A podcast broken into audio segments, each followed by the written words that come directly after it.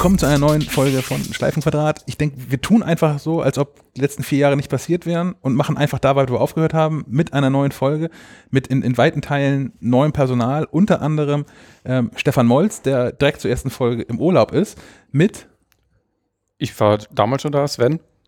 Ich, ich war nicht damals dabei, äh, nach der kleinen kurzen Pause. Ich bin Kaspar. und ebenfalls neu mit an Bord.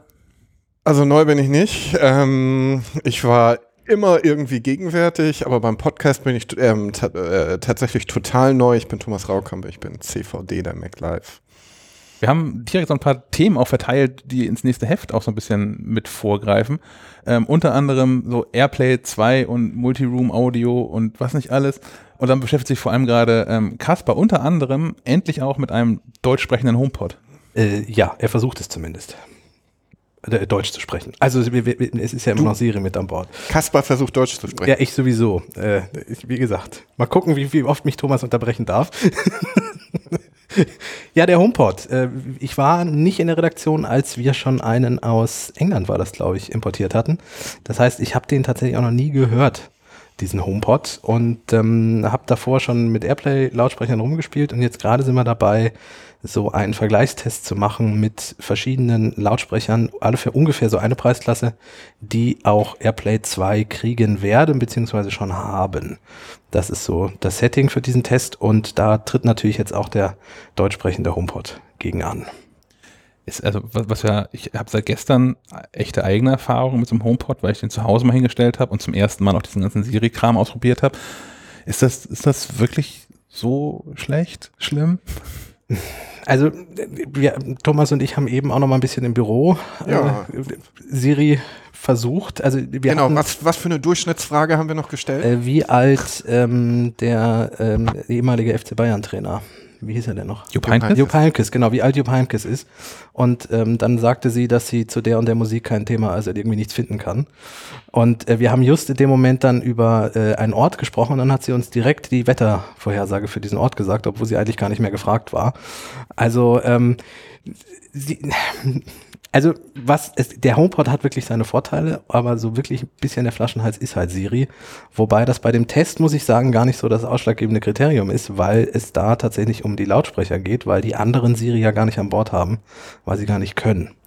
Äh, was maximal noch gehen würde, wäre, dass da Google Assistant drauf läuft oder Alexa, aber die Einbindung funktioniert in Deutsch äh, zum Beispiel beim Lipperton gerade nicht. Das kann man nur mit der englischen Alexa machen und deswegen haben wir da so ein bisschen die Sprachassistenten ausgeklammert. Und wenn wir den Aspekt Klang uns angucken, dann ist der HomePod tatsächlich kein schlechtes Gerät.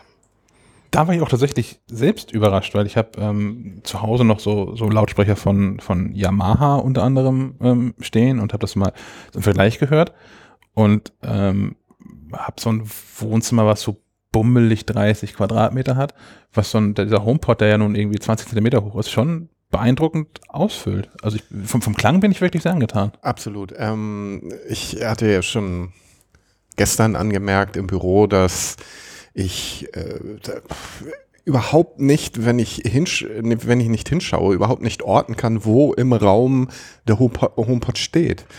Ähm, du hast wirklich das Gefühl, der steht in direkter Nähe von dir.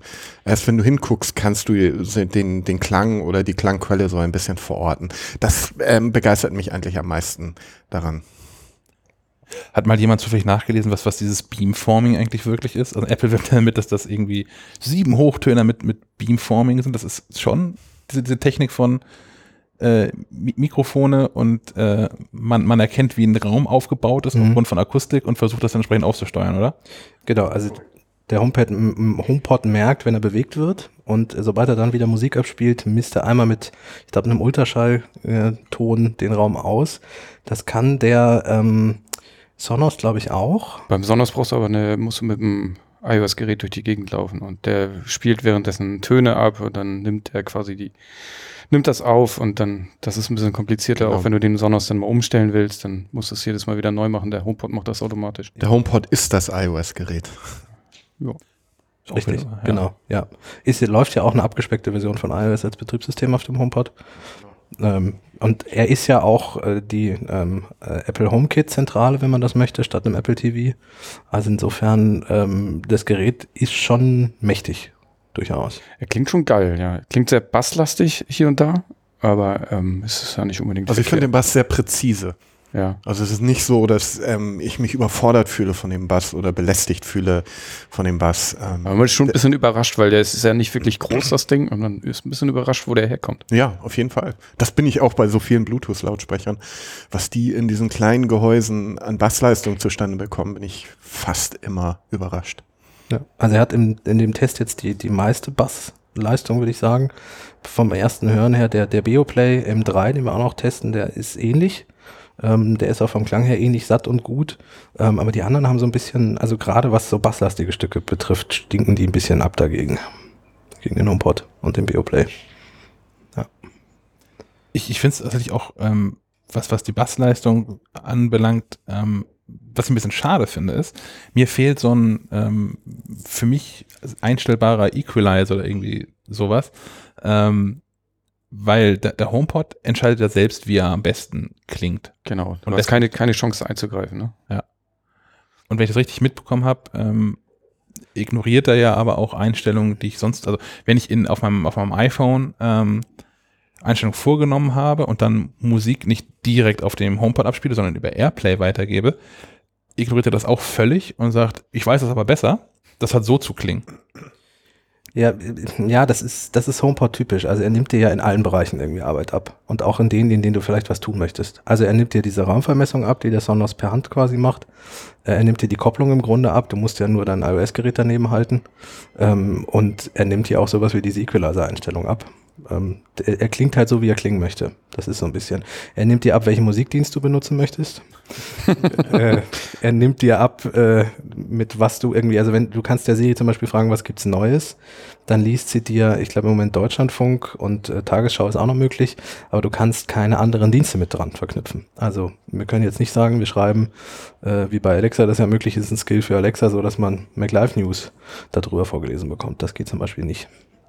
Wobei da ja die Hoffnung besteht, dass das besser wird mit, mit iOS 12. Also kommen wir nachher noch zu, sicherlich nochmal. Ähm, aber was äh, Apple da an Siri aufgebohrt hat mit Shortcuts und hast du nicht gesehen, das wird ja hoffentlich auch auf dem HomePod irgendwie funktionieren und den ein bisschen. Die sollen, also ich habe mir ähm, von der WWDC, die, die stellen ja die Videos auch alle online und ich habe mir das zu, zu genau dieser Geschichte angeguckt und da wird auch äh, darauf eingegangen, dass Siri ähm, das, was du am iPhone einstellst, äh, also du kannst Siri ja zukünftig, wir greifen jetzt schon vor, du kannst Siri Befehle geben, selber Befehle festlegen ähm, und die führt das dann aus und ähm, das wird auch der HomePod dann automatisch übernehmen, diese Befehle. Was ich noch ganz spannend fand, weil ich ja der, ich bin ja der Datenschutzfuzzi, ähm, irgendwie im Team. Ähm, ich habe mir da auch mehrere WWDC-Sessions angeguckt, unter anderem ähm, eine dazu. Und zwar, ähm, tatsächlich muss ich gestehen, ich weiß nicht, wie die anderen das machen, wie Google und Amazon das so tun. Aber Apple legt da irgendwie großen Wert drauf, ähm, dass das Gesprochene, was natürlich an irgendwelche Apple-Server gesendet wird, ähm, nicht nur verschlüsselt, sondern auch anonym im Sinne von ohne Verbindung zur Apple-ID, wo es herkommt, übertragen wird. Was ich irgendwie auch ganz cool finde. Finde ich noch ein bisschen entspannter. Also ich persönlich bin nach wie vor ähm, jemand, der jetzt so zu Testzwecken den HomePod zu Hause und die Siri-Funktion Hey Siri ähm, ganz interessant findet, aber eigentlich möchte ich das nicht. Ich traue Apple immer noch mehr als allen anderen, was so Datenschutz und Sicherheit und so anbelangt. Aber ich finde das immer noch mega unangenehm, so ein Mit dem Gerät Mikrofon zu reden, ne? Das, Ja, zum einen das, mit mit Geräten zu sprechen, das finde ich irgendwie doof. Ähm, ich finde es aber auch, mich, mich gruselt es davor, immer so ein Mikrofon mitlaufen zu haben. Weil ich dann halt doch nicht so 100% vertraue und nicht weiß, ob da nicht doch abendliche Sofagespräche dann äh, demnächst sonst wo landen. Aber wir hatten schon häufiger darüber gesprochen, sind das nicht nur Übergangserscheinungen? Ähm, ich, ich, ich erinnere noch mal daran, wie die Aufnahme der ersten Handys war. Wenn Menschen in der Öffentlichkeit telefoniert haben oder gar in der, in der Bahn oder sonst was, wie genervt die Leute reagiert haben. Ich kann mich erinnern, ganz am Anfang haben die Leute dich sogar ausgelacht, wenn du, wenn du in der Öffentlichkeit telefoniert hast. So absurd erschien es den Leuten. Ähm, ich, ich, ich glaube, ähnlich ist es mit dem, mit dem Sprachinterface. Ich, ich glaube, das ist noch etwas, mh, dass wir äh, noch nicht wirklich in unserem Denken drin haben, dass wir noch nicht wirklich in unserem Alltag drin haben. Es ist ja auch noch so, dass das Sprachinterface nicht unbedingt umgangssprachlich ist. Du musst dich immer an eine bestimmte Terminologie bzw. Syntax halten. ähm, damit der Befehl auch so verstanden wird ähm, oder ja vom Google Assistant, Alexa oder auch Siri so verstanden wird, dass, dass daraus äh, ein Ergebnis produziert wird. Ich glaube, je umgangssprachlicher das wird, umso natürlicher empfinden wir das auch.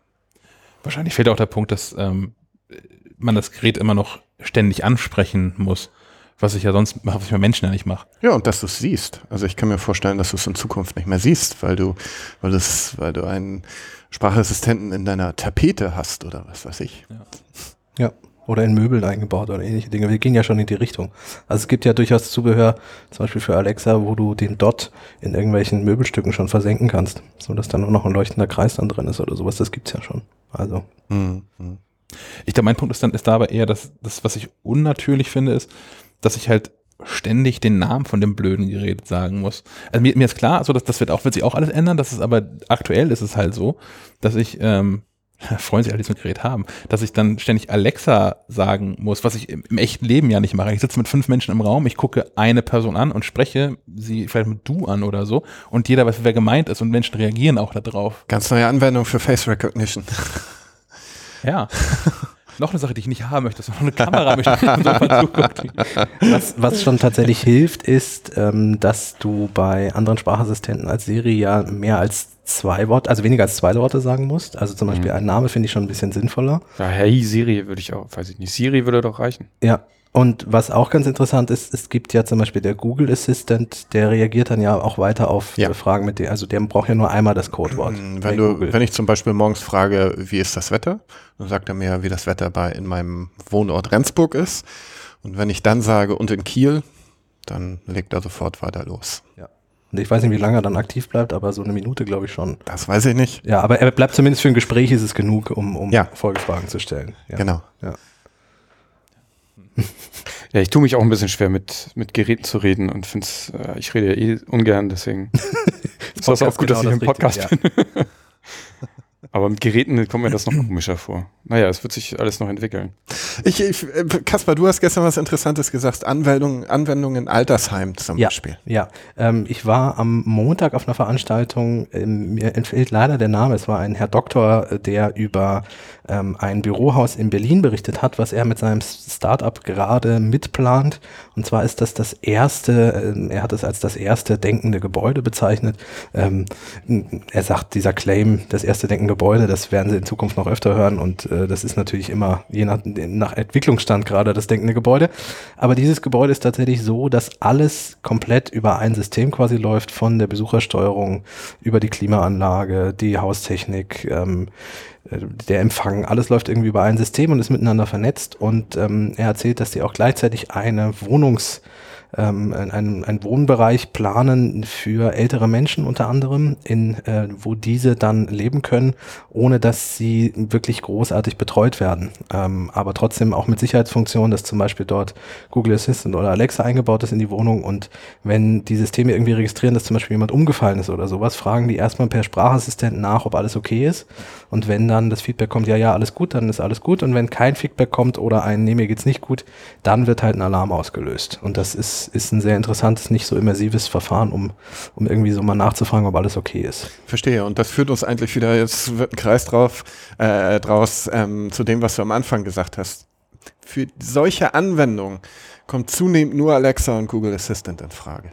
Und das siehst du auch, wenn du ähm, ähm, auf, der, auf der letztjährigen IFA unterwegs warst. Ähm, da war Sprachassistent ein ganz großes Thema, auch auf der CES. Und niemand erwähnt Apple mehr. Das ist wirklich so. Es, es wird meist Alexa ähm, ähm, auf den Plakaten in den Vordergrund geschoben und meist äh, auf Auskunft kriegst du dann die kriegst du äh, oder auf Nachfrage kriegst du die Auskunft, dass innerhalb der der nächsten Wochen dann Google Assistant eben nachgeschoben wird. Und das ist wirklich einer der größten Versäumnisse, die die Apple in den letzten Jahren gemacht haben, was auch wirklich Apple vorzuwerfen ist, dass sie eine Technologie ähm, äh, mal wieder eingeführt haben, aber sie nicht richtig ernst genommen haben. Und das macht mich mittlerweile ärgerlich, wenn ich zum Beispiel bei uns im Heft diese Rubrik ausführe, äh, äh, ähm, Quatsch, ähm, äh, ähm, ins Heft bringe, ähm, seriös. Unseriös. Unseriös, ja. ähm, dumme Sprüche von Siri findet man eine Menge. Und ich habe das Gefühl, die Apple-Techniker haben das, nehmen das, haben das Thema nie wirklich ernst genommen. Man, äh, man kann sich, man kann doch nicht den Arbeitstag damit ver verbringen, seinen Sprachassistent mit dummen Sprüchen zu füttern. Was ist, was ist das für eine Herangehensweise an diese Technik? Und das haben äh, Google und erstaunlicherweise der Paketversender Amazon weitaus besser kapiert. Meinst du denn, dass das Datenschutzgründe hat oder weil Apple einfach, ähm, wie du sagst, das nicht so ernst genommen hat? Ja, schwer zu sagen. Ähm, ich glaube, Apple, da fällt ihnen so ein bisschen dieses, dieses plattformbeschränkte Denken auf die Füße. Ähm, ohne Zweifel funktioniert Siri richtig gut auf dem iPhone mit den meisten Aufgaben, ähm, die das iPhone so bietet. Nachrichten schreiben, all sowas, ähm, Navigation. Mhm. Aber das war's auch. Also ähm, Apple scheint sich das von Anfang an vorgestellt zu haben als Sprachassistent für das iPhone. Und ähm, Amazon und Google haben einfach einen viel größeren Ansatz gesehen und auch umgesetzt. Ja. Was, was Apple da meines Erachtens versäumt hat, ist, oder wo andere von vornherein Vorsprung haben, ist ähm, zu erkennen, was Nutzer wollen. Also Siri scheitert bei mir im Alltag, also ich nutze es tatsächlich, muss ich gestehen, eigentlich ausschließlich im Auto oder beim Kochen für, für, für einen Wecker. Und im Auto auch nur, weil es irgendwie, ähm, weil ich es schon cooler finde, als während der Fahrt zu tippen. Ähm, aber sonst, wo der, wo der große Rückstand ja auch entstanden ist, ist, die anderen mit ihren Suchfunktionen, also Google natürlich sowieso, auch Amazon mit der, mit der Suche auf der eigenen Seite nach Produkten, haben, glaube ich, ein ganz anderes Verständnis und einen anderen Vorsprung darin zu erkennen, ähm, was eigentlich die Intention einer Anfrage ist. Das ist auch eine Sache, die Apple ähm, zum einen nicht hat, weil sie keine eigene Suchmaschine haben, zum anderen ähm, schießen sich da dann auch nochmal zusätzlich, glaube ich, ähm, mit, äh, mit ihrem Datenschutz ins Knie, was ich persönlich nicht schlecht finde. Aber es ist halt ein Nachteil fürs Produkt, weil was Google natürlich auch machen kann, ist, wenn du, weiß ich nicht, du suchst nach irgendwie ähm, einem, einem Album oder einem, einem Song, der dir nicht wirklich einfällt und du findest raus, okay, da haben jetzt irgendwie schon 50 Millionen andere Menschen nachgesucht und von diesen 50 Millionen haben 47,6 Millionen danach auf diesen Such, die Such, dieses Suchergebnis geklickt. Wahrscheinlich ist das die richtige Antwort. Ähm, Habe ich eine ganz andere Basis, während ähm, man mit, mit, mit Siri ja immer irgendwie alleine ist. Und auch jeder ist mit seiner Siri irgendwie alleine. Und die versucht halt dann rauszufinden, was ich jetzt wohl so meine. Mit Siri allein zu Hause, ja. Ja, genau. Genau. Ähm, ja. Ich habe ähm, über einen, ich glaube, der Sprachassistentenartikel von mir ist in der aktuellen Ausgabe, glaube ich, jetzt drin, in der 8. Ähm, da habe ich ja auch ein Interview geführt mit Professor Dr. Klarkow und den habe ich auch gefragt zum Thema Datenschutz. Und er meinte, was ich ganz interessant finde, dass er glaubt, dass für die Weiterentwicklung eben doch die Verknüpfung an die Nutzerdaten wichtig ist. Also dieses Anonymisieren und so. Ja. Ähm, und das könnte auch erklären, warum im Moment Alexa und der Google Assistant ein bisschen überholt haben. Also er findet Datenschutz auch wichtig, ähm, aber er sagt halt trotzdem, um, um wirklich einen Assistenten, einen persönlichen Assistenten zu entwickeln, musst du es irgendwie mit den Nutzerdaten verknüpfen. Ich, ich persönlich glaube auch nicht, dass Apple auf diesem hohen Ross sitzen bleiben kann, dass es die, die, seine User-Daten nicht einsetzt. Ich glaube, User-Daten sind für alle Entwicklungen der Zukunft unglaublich wichtig. Ähm, ich, ich, mir fällt nicht ein, wie, wie Apple weiterhin zum Beispiel äh, expandieren will in den medizinischen Bereich, wenn es nicht auch auf die persönlichen Daten seiner Nutzer, die mit der Apple Watch erhoben worden sind, hm, ja, Zugriff nimmt und diese auch irgendwie weitergibt. Ähm, ich, ich, ich glaube, auch Apple wird sich in, in, in, in Richtung eines Unternehmens entwickeln, das in erster Linie mit Daten arbeitet. Aber halt, also das machen sie jetzt ja auch schon, aber bisher halt ja anders. Also grundsätzlich, sie lernen ja auch, was du gerade sagst, medizinisch, ähm, da lernen sie ja auch von der, von der großen Masse und setzen dann auf ähm, ähm, ein, ein Verfahren, was, was sie Differential Privacy schimpfen, was im Prinzip dafür sorgt, dass die einzelnen Daten anonymisiert werden oder pseudonymisiert werden und ähm, da halt dann eine, eine Gesamtheit ähm, draus gebildet wird. Und äh, haben natürlich auch einen Ansatz, natürlich arbeiten sie auch mit meinen persönlichen Daten und auch um mir damit zu nutzen, aber, und das ist, glaube ich, tatsächlich auch ähm, ein, ein, ein Nachteil, wenn es um die Qualität von Siri geht, ausschließlich halt auf dem Gerät. Ja. Ich finde es, äh, ich persönlich als, wie gesagt, derjenige, der die Datenschutzfahne hier im, im Laden wahrscheinlich am höchsten äh, wehen lässt. Ähm, Finde es gut. Ähm, sehe aber auch, dass das ein Problem für, für Apple ist, gerade im Vergleich. Und immer Menschen haben ja den Vergleich. Es war lange, lange nicht so, weil ähm, auch das, was, was Google gemacht hat, fand halt auf diesem Android-Telefon statt. Und wenn ich irgendwie erstmal in dieser Apple-Welt bin, so unfassbar viele Menschen wechseln ja gar nicht zurück zu Android oder allgemein ja hin und her. Ähm, jetzt, wo man aber dann für zweistellige Beträge auf einmal smarte Lautsprecher hinterhergeschmissen bekommt und jeder die Chance hat, so den direkten Vergleich zu erleben und das nicht immer nur ähm, entweder bei uns oder anderswo zu lesen, was so die Unterschiede sind. Ähm, ich habe da erwächst ein ganz anderer Druck. Ich, ich, ich glaube sowieso, das äh, Thema Datenschutz, ähm, dem kann man sich nicht immer entweder mit einer totalen Öffnung oder einem totalen Verschließen irgendwie ähm, ähm, nähern. Ich, ich denke, Apples Beitrag ist, ist sehr, sehr wichtig und Apple zeigt, wie man einen relativen Datenschutz herstellen kann. Ähm, auf der anderen Seite äh, halte ich es auch für einen merkwürdigen Ansatz, sich da völlig zu äh, verschließen. Ähm, ich halte so Thema wie Privatsphäre, das sind Begriffe, die ändern sich mit dem medialen und technischen Umfeld doch sowieso. Ähm, früher hatten die Menschen überhaupt keine Privatsphäre. Da hat eine ganze Familie in, ein, in einem Gebäude gelebt. Ähm, du hast, hast, alles mitgekriegt. Ähm, Nachrichten wurden verlesen auf dem Marktplatz. Also Begriffe von Privatsphäre, wie wir sie heutzutage haben, die sind, die äh, sind nicht für alle Zeiten vom Himmel gefallen und verändern sich ständig. Und was wir jetzt gerade erleben und deshalb reiben sich auch so viele Menschen daran, ist, ist ein drastischer Wechsel dieses Begriffs Privatsphäre. Ähm, ich denke, es, es wird nicht alles wegfallen und es werden nicht alle Daten offenbart werden, aber dieser völlige Verschluss und die völlige Verteuflung jeglicher, jeglicher äh, Offenlegung einiger Daten, das kann es auch nicht sein. Wenn man zum Beispiel die Ortungsdienste an seinem Smartphone ausschaltet, ähm, da wird man da wird man ein klares so smart, ne? ja, dann wird man ein klares Minus im Komfort haben. Mhm. Das kann es auch nicht sein. Was, was ein total eleganter ähm, Übergang ist zu, zu Apple Maps, wo es ja auch neue Sachen gibt, wo Apple auch die Privatsphäre hochhängt und was um Ordnungsdienste geht.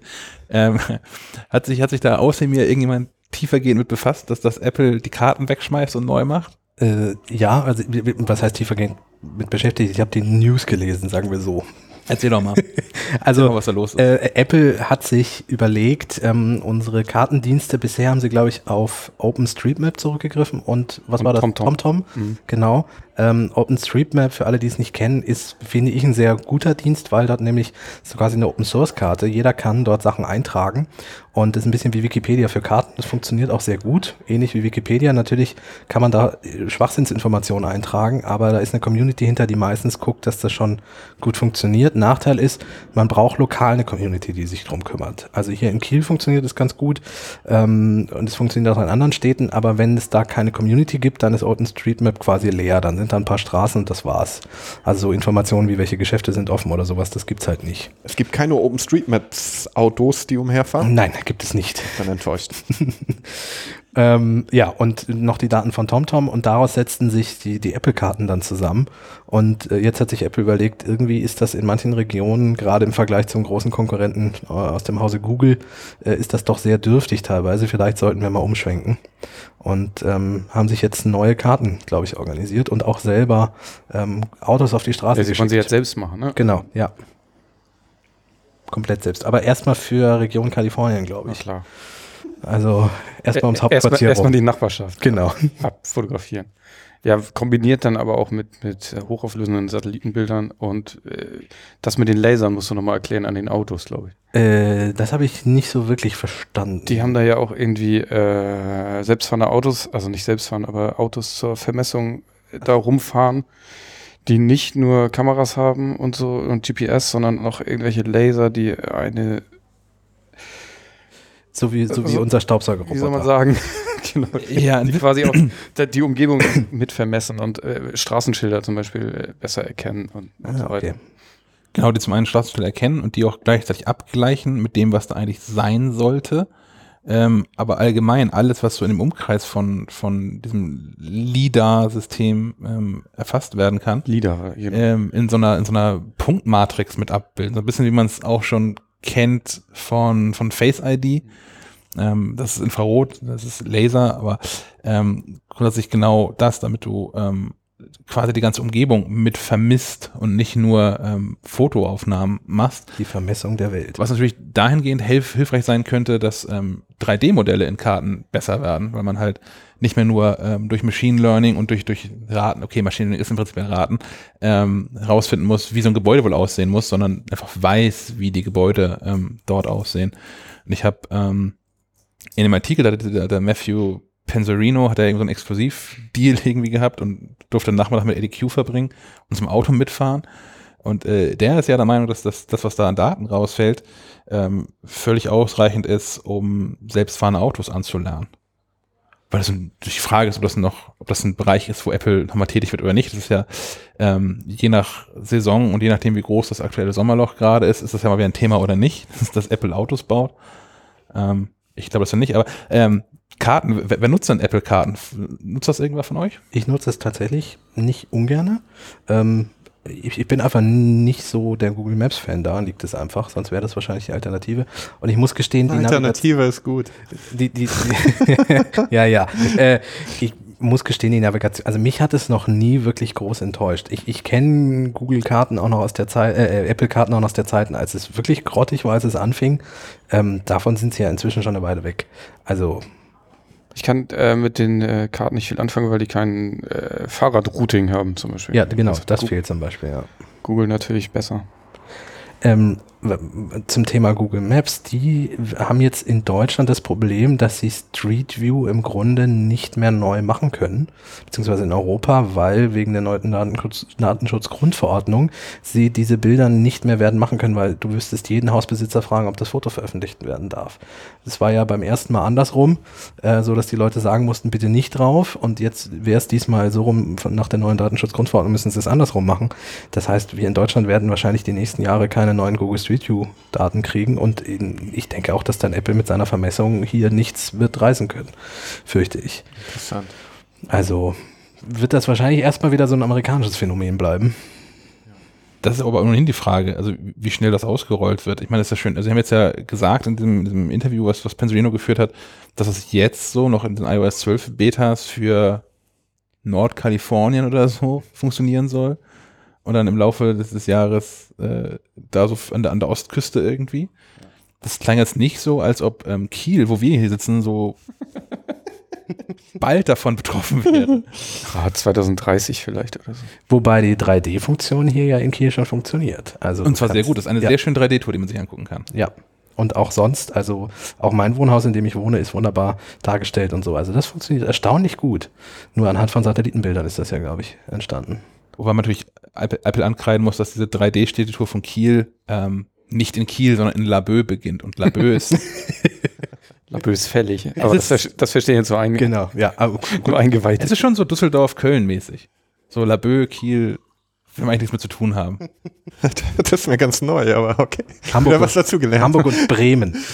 Habe ich Tim Cook geschrieben, hat er nicht darauf reagiert. Ah, oh, Mann. Ja, lässt mit Antworten immer auf sich warten. Ähm, was ich da noch ganz spannend fand, ist, ähm, ich, ich nutze Apple Maps quasi gezwungenermaßen. Ich, ich habe den, den unerhörten Luxus, ein Auto zu fahren, was ähm, Er hat ein Auto.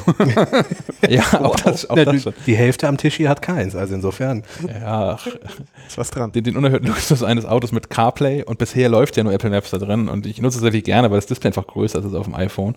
Wirst du umsteigen? Ähm, ich werde auf jeden Fall allen nochmal eine Chance geben. Also ich habe Waze habe ich jetzt im Sommer schon relativ viel oder im Frühjahr relativ viel probiert als äh, eine App auf dem Telefon.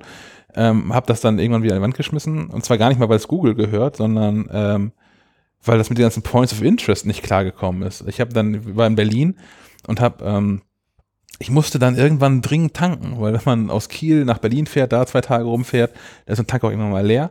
Ähm, und Waze hat eine Funktion dafür. Du kannst sagen, bring mich zur Tankstelle. Und das hat mich zielsicher zu einem Ärztehaus gebracht. und naja, ich dachte, okay, sind die Datenbestände halt irgendwie alt oder so. Und dann nehme ich halt die nächste Tankstelle, passt schon. Vielleicht war hier mal eine Tankstelle oder vielleicht kommt demnächst eine hin. Und hat mich dann aber zweieinhalb Kilometer weiter zum nächsten Ärztehaus gebracht.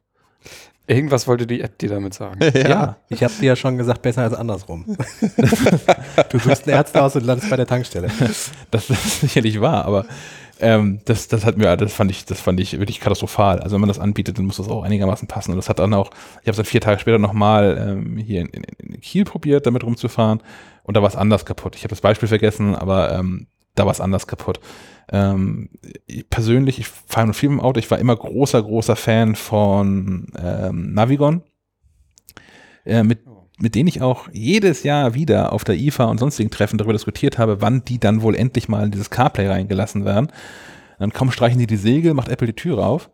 Das finde ich ein bisschen schade persönlich. Also vielleicht überlegen sie sich nochmal anders, da die, die in, sitzen in Würzburg, glaube ich, und machen das nochmal äh, CarPlay-kompatibel. Aber ansonsten so von den Karten, die es so gibt, ich sehe da Google schon unfassbar weit vorne. Also gerade wenn es auch so um Zusatzinformationen geht. Genau, es geht, geht, ja nicht nur um Karten, ne? Es geht ja größtenteils, glaube ich, auch um die Zusatzinformationen, wie wann hat der Laden offen und wie sieht's da aus und wie ist so der Besucheransturm und all das, solche Dinge. Da ist Google einfach ganz weit vorne, denn Google Maps wird immer als Dienst gesehen, als reiner Kartendienst gesehen und Google Maps ist so viel mehr mittlerweile. Ähm, es ist so personalisiert, wie es arbeitet. Es ist fast schon ein kleines soziales Netzwerk. Ich bin immer wieder völlig geschockt davon, wenn ich ähm, in Google Maps Fotos von Restaurants hochstelle, wo ich war. Was für Klickzahlen die erreichen. Da kannst du auf Twitter und Facebook sonst was für Social Media Tricks anwenden, aber du wirst nie auf diese Klickzahlen kommen. Das ist ein völlig unterschätzter Dienst in dieser Hinsicht. Also Restaurantbesitzer, Kaffeebesitzer da draußen für perfekte Fotos sorgen, die bei Google Maps hochladen. Das bringt so wahnsinnig viel. Ich habe irgendein Café in Berlin besucht, das mittlerweile, dieses Bild hat eine Million Zugriffe. Also ich habe noch nie irgendwas produziert, fast eine Million Zugriffe hatte. Außer du produzierst schon sehr lange. ich habe es immer wieder versucht. Ja. Ähm, oder zum Beispiel, äh, Google hat das ja nun erweitert, so um Trendlisten zum Beispiel. Na, schlägt dir Restaurants vor. Ähm, Google weiß natürlich, was du gerne isst, was du da selber für Fotos zum Beispiel hochgeladen hast. Wenn du, was weiß ich, äh, glutenfrei essen willst, dann weiß Google, wo in deiner Nähe du das machen kannst. Ähm, und schlägt es dir in Google Maps vor. Also äh, Google zapft tatsächlich seine Daten da sehr sinnvoll an. Ähm, und da hinken natürlich alle anderen hinterher. Apple Maps findet sogar Dinge, die es kennt, nicht. Ich habe bei, bei, beim das klingt jetzt ein bisschen komisch. Ja, ja und es ist, es ist viel trauriger, als es komisch ist. Denn äh, es gibt bei mir im, im, im Dorf, wo ich wohne, ähm, gibt's, es gibt genau ein Restaurant. Das ist ein Grieche. Wie in jedem Dorf, Herr Schack. Wie in jedem Dorf. Er heißt Hellas. Der ist eingezeichnet. Also wenn man, wenn man mein, mein, mein Dorf besucht auf Apple Maps, gibt es einen lustigen gelben Punkt für hier gibt es was zu essen und das, der, der ist auch eingetragen mit der korrekten Adresse, mit dem korrekten Namen. Wenn ich den über die Apple suche, also in, in, in Maps suche, Name des Restaurants, Dorfname, fertig, dann findet es das nicht. Und das sind so Sachen, die mich wahnsinnig machen, weil ähm, es ist das eine, dass dann so diese Datenbank mit ähm, Points of Interest nicht mithalten kann mit Google. Aber wenn die Sachen, die grundsätzlich schon mal existieren, dann auch nicht richtig funktionieren, da steige ich dann irgendwie aus. Google lässt dich verhungern. Moment, ich, muss, ich muss dich korrigieren, dein, dein Restaurant heißt Ilias. Ilias. Sagt mir Google jetzt gerade. Oh, das ist im, im, im Nachbarortsteil. Oh, dann bin ich falsch, das tut mir leid. Ja, ja, der, der Nachbarortsteil äh, der Gemeinde hat auch ein griechisches Restaurant. Ach so. Ja. Große, also große Konkurrenz. Die großen Griechenkriege in Altenholz. ähm, Teletubbyland. Aber was, was ich noch mal, was ich noch, das ist ein weiterer Insider, den niemand versteht. Ähm, was ich aber ganz, ganz spannend finde, ist, dass zum einen ähm, die Karte, die ich jetzt gesehen habe von, von Apple, was wir da irgendwie zeigen wollen, das sieht wirklich, wirklich großartig aus und ich finde, das sieht doch, wirkt auf einem Niveau äh, mit dem, was Google macht. Wollen natürlich, sie werden sich ähm, entsprechende Orte rausgesucht haben, die sie dann in dem Penserino zeigen, schon wo die Karten auch gut aussehen. Google hat ja auch gerade überarbeitet seine ganzen Mobil-Apps. Genau. Und dann ist aber auf mich auch die Frage, weil Apple, also ähm, ADQ sagte ja, sie haben jetzt da vier Jahre dran gearbeitet. ADQ, immer wenn du diesen Namen sagst. da heißt doch nie ADQ, das ist doch ein Fantasiename. Wer heißt denn ADQ? ich, ich frage ihn mal, wenn ich ihn mal treffe. ähm, naja, aber die sagen, sie haben vier Jahre daran gearbeitet und sind irgendwie stolz drauf und das ist auch total gut und auch sicherlich berechtigt, aber ähm, was meine Frage ist ja, dieses Google, ne? das wird ja jetzt ja auch nicht vier Jahre lang nichts gemacht haben. Und es ist ein bisschen die Frage, was, was da der nächste große Wurf ist, wenn, wenn Google in die Ecke kommt und sagt, hier Update für die Karten. Und zwar nicht nur das, das Kartenmaterial, sondern funktional. Ob man nicht wieder hinten dran ist. Du meinst genauso wenig wie Mexiko vier Jahre nichts gemacht hat im Fußball. Genau. Ja. Genau. Das meint man ja immer. Man, man guckt da vier Jahre nicht hin und dann darf sich nichts verändert haben. Genau. Und zack, sieht man alt aus. Ja.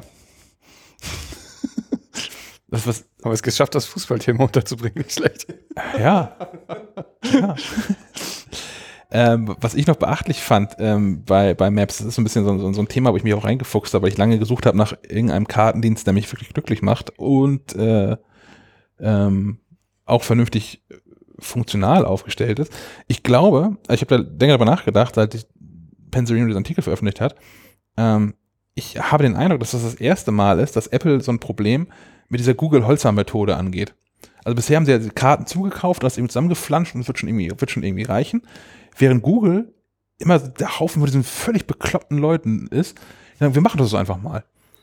So. Google ist ganz anders aufgestellt. Ähm, ich, ähm, jemand sagte mal, Apple is a Product Company, Google is a Project Company.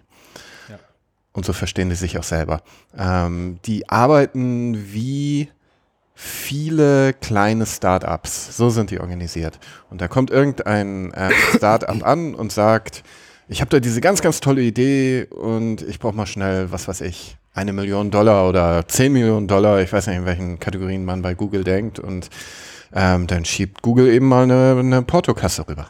Ne? Und wenn es dann halt nichts wird, dann wird es halt nichts, egal. Ne? Ja. Stell, deshalb stampft Google auch dauernd irgendwelche Projekte ein.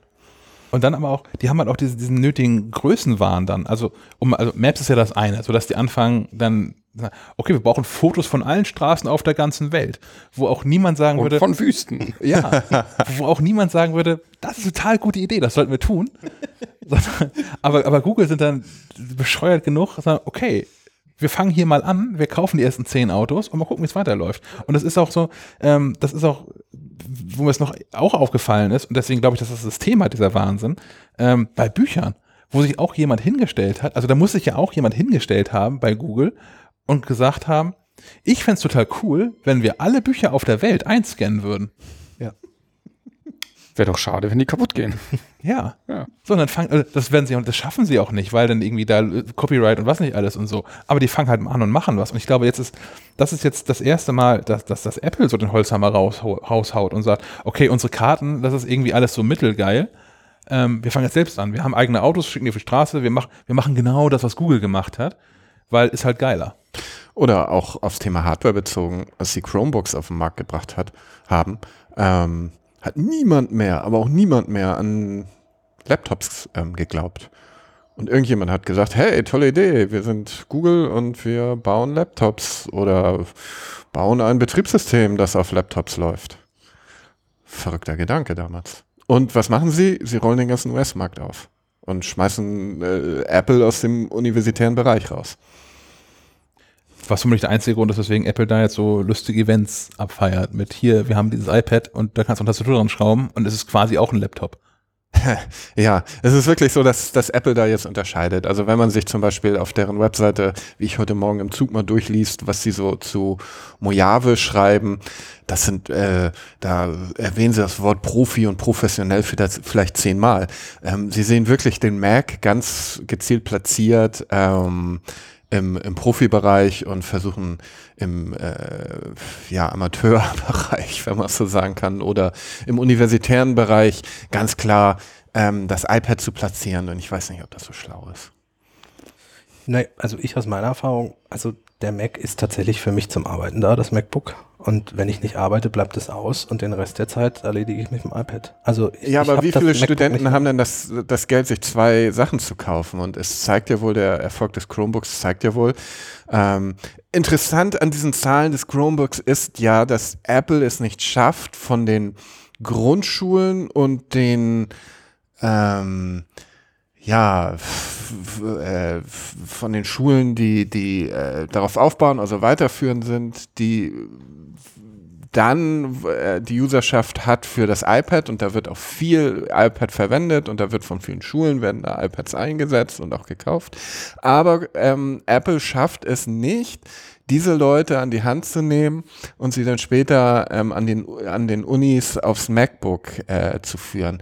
Äh, und die landen beim, beim Chromebook. Irgendwie hat Google das besser drauf. Und da zeigt sich ja, mh, hm, dass die Leute dann, äh, wenn es auf einmal professionell werden soll, in Anführungsstrichen, ähm, dann äh, will man anscheinend nicht weiter mit einem Tablet arbeiten, sondern dann muss auf einmal ein Laptop her.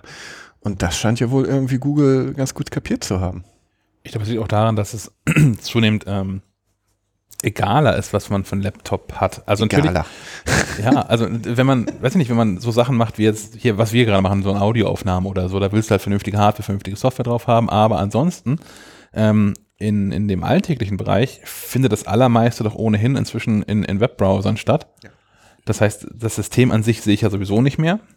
Ähm, viele zumindest nicht. Also äh, wir sind da sicherlich irgendwie Ausnahmen dann eher, aber ähm, wenn Nein, ich mich ich so im, im Privaten.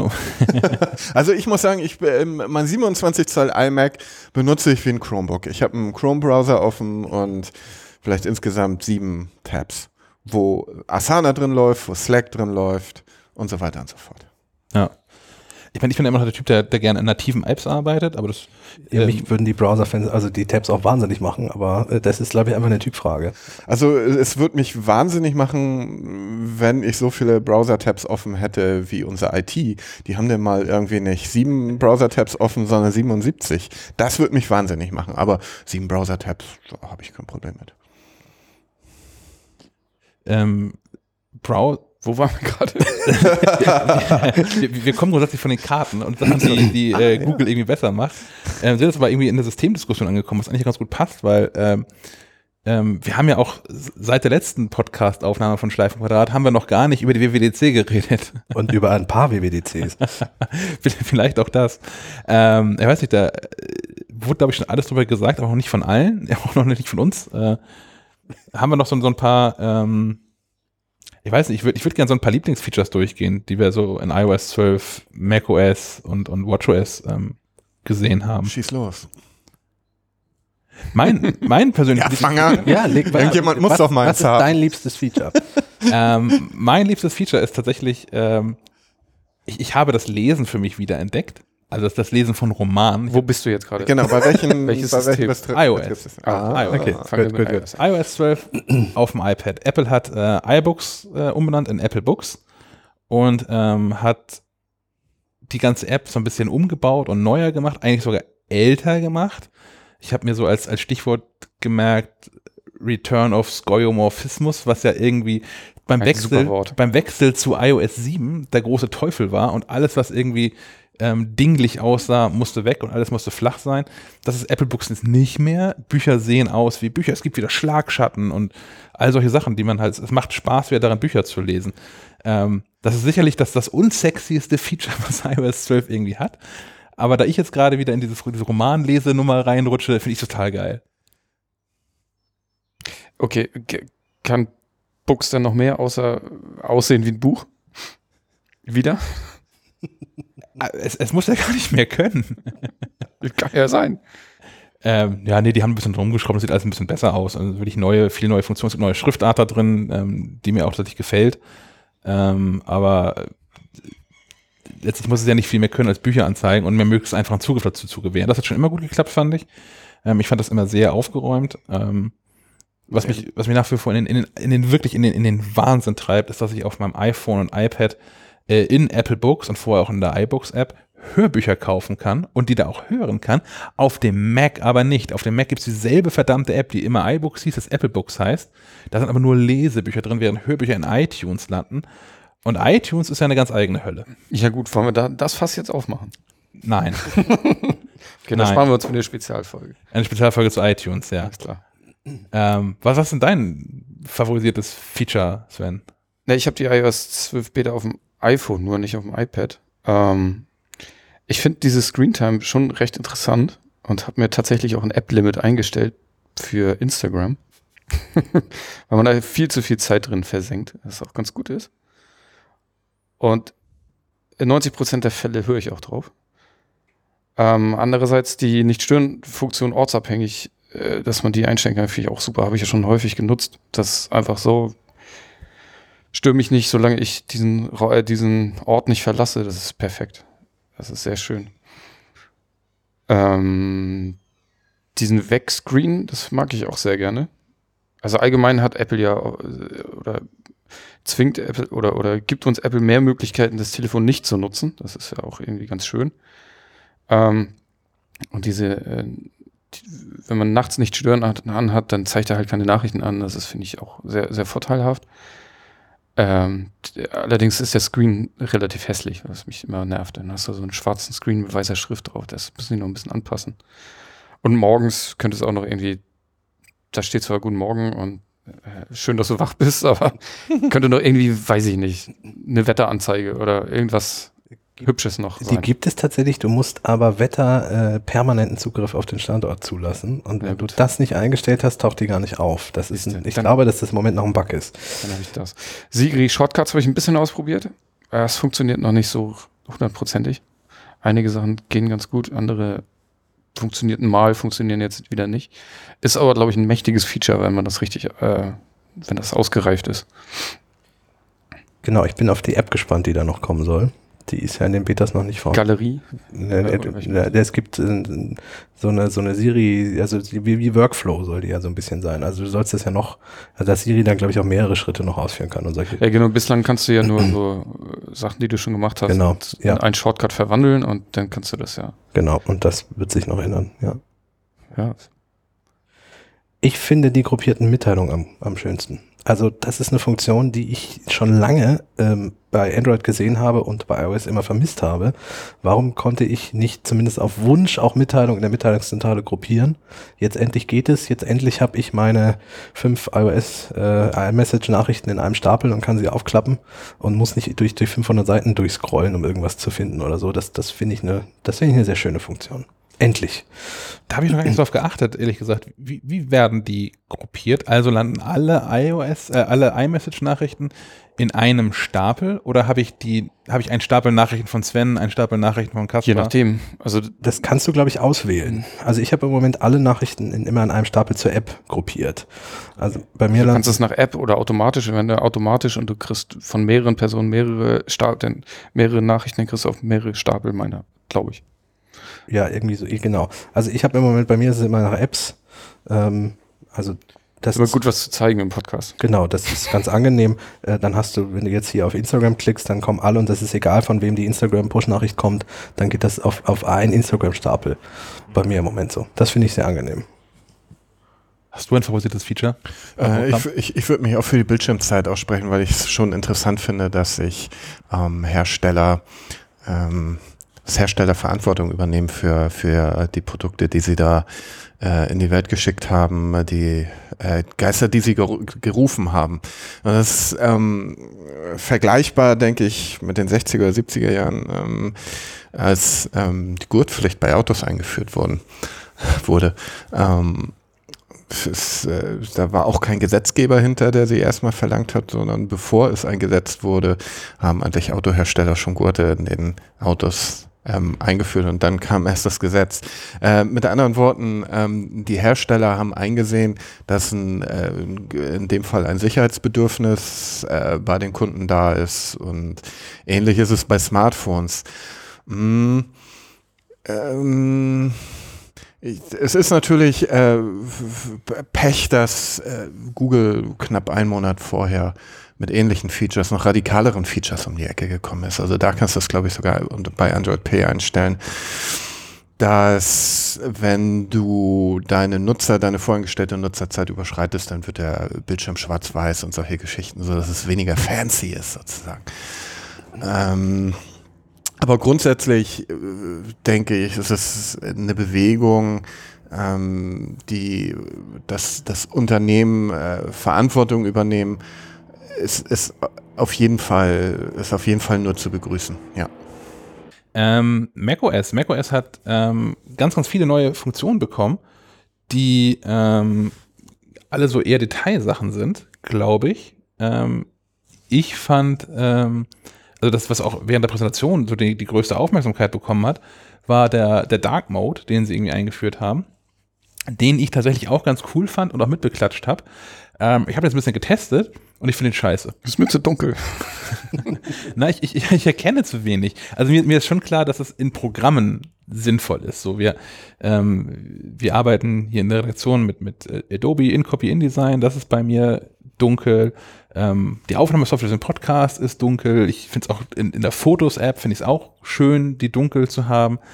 Aber im Finder werde ich irre dabei, weil es, es entfällt ja sowas wie Schattierung und so, entfällt ja dann nicht komplett, aber nahezu komplett.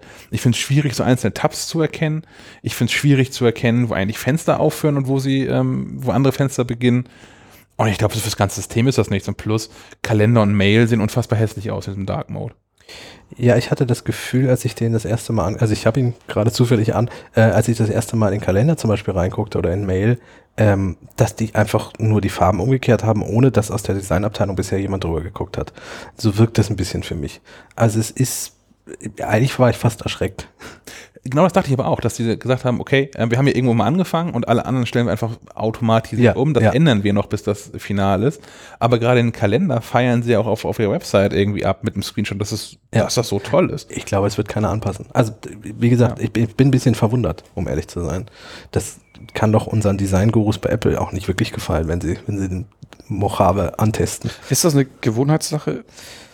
Also, man, also was wirklich zutrifft, ist, dass man weniger erkennt. Das finde ich ganz klar. Also es ist nicht mehr so übersichtlich. Du kannst ja mal im Kalender gucken. Ja, ich muss zugeben, ich habe sie nicht installiert, weil es mein Arbeitsrechner ist. Ich habe mich nicht vertraut. Ja, nachher wird das Heft nicht fertig.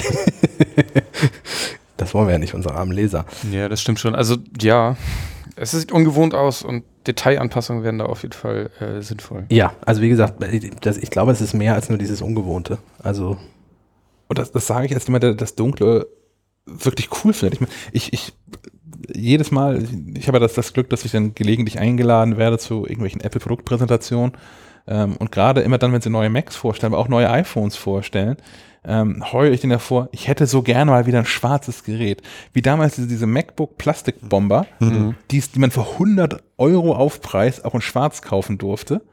Ähm, ich hätte gerne wieder schwarze Geräte. Und grundsätzlich bin ich also dem nicht abgeneigt. Und ich ähm, komme ja auch aus so einer durch. durch äh, ist der dunklen Seite nicht abgeneigt. Oder? Ja, bin so in, in Computer. Jetzt haben wir auch noch Star Wars untergebracht. Perfekt. In, in, in Computerdingen ja durchaus äh, in, in, in weiten Teilen durch äh, Hackertum und, und Chaos Computer Club sozialisiert worden. Ähm, ich finde das schon alles ganz cool. So, und mein, mein Terminal war auch schon immer schwarz mit, mit weißer oder teilweise auch grüner Schrift drauf. Und ähm, aber halt nicht für alles. Es gibt einfach Anwendungen, die sehen einfach scheiße aus. So. Ja, es wird sich ja entwickeln, denke ich. Ähm, andererseits verstehe ich bei Websites nicht, warum das immer alles grell weiß sein muss. Ich weiß, dir wird es ja mit auf deinem 27 Zoll iMac auch so gehen, wenn du mal eine Webseite aufmachst, die ganz schmal ist, dann hast du links und rechts hast, hast du quasi ein Flutlicht vor dir. Ja, in der Mitte bist ein Text. Das stimmt. Das ist schon ein bisschen merkwürdig. Bis die Retina brennt. Ich habe mal eine Statistik gesehen, leider erinnere ich mich nicht an die Zahlen, aber was, was an Energie eingespart werden würde, wenn Google für nur eine Stunde seine Startseite in schwarz umwandeln würde. äh, und das hat, das war schon eine ordentliche Zahl, die da zu sehen war. Also Interessant, ja. Ja, ja das habe ich mir auch schon überlegt, wie, wie, die, wie das sich das auf die ähm, Akkulaufzeit auswirkt. Es gibt diverse Plugins für Webbrowser, die so die Hauptdienste ähm, schwarz schalten. Google Hattest du nicht auch gerade eine im, im, Heft? Ich glaube schon. Google, Facebook, YouTube hat ja eh einen Dark-Modus. Ja. Ne? Oder? Haben sie den noch? Ja, ja, den haben sie noch. An Bord, ja. ja? Der wiederum, finde ich, sehr gut aussieht. Also da ist ja. es gelungen, auch, auch übersichtlich sehen zu aussehen zu lassen. Also es, es geht auch in Dunkel. Ja, also müssen ja. wir mal gucken. Wahrscheinlich wird dann die nächste Wüste dann vielleicht grafisch so angepasst, dass es gut aussieht. Ich, ich finde, ähm, Thema Stromsparen, ähm, ich versuche den Herrn immer noch zu gewinnen für ein Interview für diesen Podcast ähm, ein, ein Uni-Professor aus, aus Kiel, äh, der hat hier neulich einen Vortrag gehalten, bei dem ich war, ähm, wo da unter anderem auch, äh, es ging allgemein um künstliche Intelligenz ähm, und der eine Rechnung aufgestellt hat, nach der wir uns mit dem beim aktuellen Wachstum über den aktuellen Wachstumsraten äh, von Alexa, Google Home und sonstigen lustigen smarten Geräten ähm, sowohl in der Industrie, aber auch als im Privathaushalt uns nochmal überlegen müssen, wo wir nicht Strom herbekommen weil nach seiner aktuellen Rechnung, wenn sich das weiter so entwickelt und wenn sich auch der, der Umschwung auf erneuerbare Energien weiterhin so zäh fortbewegt, ähm, dass wir 2050 zu wenig Strom produzieren und wir noch mal überlegen müssen, ob wir nicht irgendwie so ein paar AKWs, die abgeschaltet haben, noch mal ein bisschen warm halten sollten. Vielleicht brauchen wir die noch mal. Ähm, ich habe das noch nicht nachvollziehen können, weil ich die Statistik nicht nachgelesen habe. Aber ähm, so viel zum Thema Stromsparen, den hätte ich auch noch gerne mal im Interview hier. Ja, aber ist, ist das schon sowas, also so, die, werden, die Geräte werden ja immer effizienter auch. Also sowas ist wahrscheinlich nicht ein, einberechnet und die, die, die, die, erneuerbaren Energien werden auch immer effizienter. Das denke ich auch, das, das ist schwierig gegeneinander zu rechnen. Einfach ein Blick in die Kristallkugel, also wenn alles so bleiben würde, wie es heute ist, dann hätten wir dann und dann keinen Strom mehr. Ja, das war so eine, so eine, so eine Lightning Talks Veranstaltung. Ne? Da hat mhm. vier Minuten gehabt, um sein, sein Projekt irgendwie vorzustellen. Das war, das war, glaube ich, schon dann auch extrem pointiert, auch damit genau solche Leute, Dinge passieren wie jetzt gerade, dass ich hier sitze und mir denke, mit dem müsste ich mal länger reden. Ach, ich bin zu einfach gestrickt für sowas. ähm, wir haben noch äh, an Sachen, die Sie vorgestellt haben, ähm, ähm, WatchOS. Ich habe keine Apple Watch. Ich da bin ich raus. Da haben wir hier genau zwei. Äh, du hast mich nicht gefragt, was die, die Lieblingsfeatures bei Mo Mojave sind. Stimmt, das stimmt, ja, ja, ja, ja. Hast du eins? nein, nein. Eigentlich nicht. Also es kann nicht nur der Dartmouth sein. Was ich ganz gut finde, ist, dass ähm, Apple scheinbar versucht, ähm, grundsätzliche Überarbeitung, ob das Bilder sind, ob das Videos sind, äh, mit den äh, grundsätzlichen äh, Basisfeatures des macOS schnell und effizient zu erledigen. Das finde ich eigentlich eine ganz gute Entwicklung. Auf jeden Fall. An äh, Stapel, Stapel finde ich merkwürdig. Also für den Messi. Äh, ich weiß nicht. Also da wird immer an einem, einem Finder rumgeflickt, wo es irgendwo geht. Der ganze Finder gehört in die Tonne. Ähm, äh, der Finder ist so stehen geblieben und der Finder ist so eine unangenehme äh, äh, Desktop-Oberfläche mittlerweile, finde ich. Ähm, ich, ich, ich glaube, da, da ist überhaupt kein Konzept hinter. Gibt es ein Team Finder bei Apple, frage ich mich. Da ist überhaupt kein Konzept mehr hinter. Ähm, äh, weg damit, Neustricken, ähm, irgendwie mal wieder mit was überraschen, aber nicht so Scherber-Quatsch wie, wie Stapel da als, als großes Feature. Ähm, es gibt Etiketten, es gibt Stapel, es gibt Ordner. Was soll der Quatsch?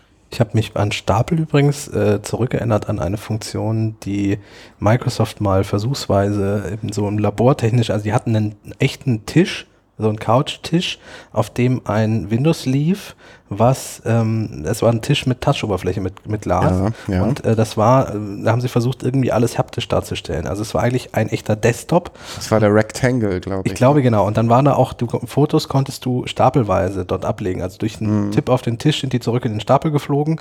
Und wenn du auf den Stapel geklickt hast, tauchten die, die spalten sich die Fotos so auf, wie wenn jemand über den Tisch kippt. Äh, war ganz lustig, aber da fühlte ich mich so ein bisschen dran erinnert, als, als diese Stapelgeschichte kam. Apple alte Microsoft-Videos geguckt. Ja. Durch Zufall entdeckt. Oder die Funktion braucht so lange, um implementiert zu werden. Da müssten wir uns dann auch mal Gedanken machen. Was so die Geschwindigkeit bei Apple betrifft. Nutzt, nutzt, jemand den Schreibtisch? Also äh, nee. Nein. Also ich habe da im Moment zwei Sachen drauf. Um Gottes Willen. Also sind wir sehr einig. ich habe da Sachen drauf liegen, aber. Ja, so ein paar, also drei Ordner habe ich da auch drauf liegen. Ah, schon ein bisschen mehr, fürchte ich. Aber mein Problem mit, mit Stapeln ist tatsächlich auch, ähm, Menschen, die Ordnung auf dem Schreibtisch haben wollen, die haben da Ordnung. Die haben da irgendein System. So ist es. Geordnetes Chaos. Ja, genau. Und Menschen, die kein Interesse daran haben, Ordnung auf dem Schreibtisch zu wahren, denen helfen auch diese Stapel nicht weiter. Im Gegenteil. Das kann nach hinten losgehen. Genau. Das ist so, als wenn man aufräumt und einfach alles in irgendwelche Schränke räumt. In, in ja, genau. ja, dann ja. findet man nie irgendwas wieder. Genau, genau. Und zwar nach, nach Art von Dingen. Also nicht mal, nicht mal inhaltlich vernünftig gestaffelt, sondern, ich meine, mag noch Sinn ergeben, dass man dann Fotos zu einem Stapel zusammenfasst, aber grundsätzlich, ich weiß nicht, ich bin da kein Fan davon. Ich meine, es tut es auch keinem weh, dass es das gibt. Und wenn es da irgendwie ein paar Leute gibt, die das geil finden, dann ist das sicherlich toll, aber ist jetzt nicht so für ich aufstehe und klatsch. Nein. ja, das waren meine Highlights. Feiner weg und neu. ja, wo ich tatsächlich aufgestanden bin und fast geklatscht hätte, ähm, Podcasts auf der Apple Watch. mit dem neuen WatchOS.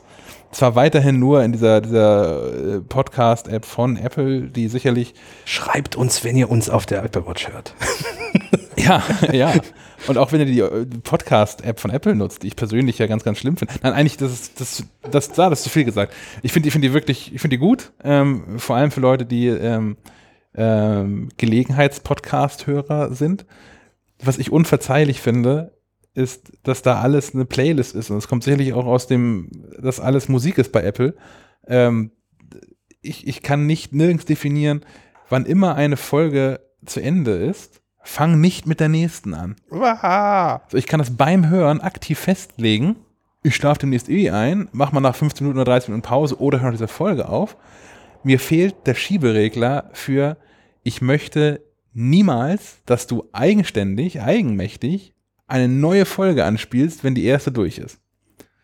Und ich finde es natürlich schade, weil ich würde die Podcast-App wirklich gerne nutzen, weil die läuft halt, das ist die einzige, die auf meinem Mac läuft, auf dem iPhone, auf dem iPad, auf meinem Apple TV und jetzt auch auf der Uhr. Und im Auto? Was im Auto?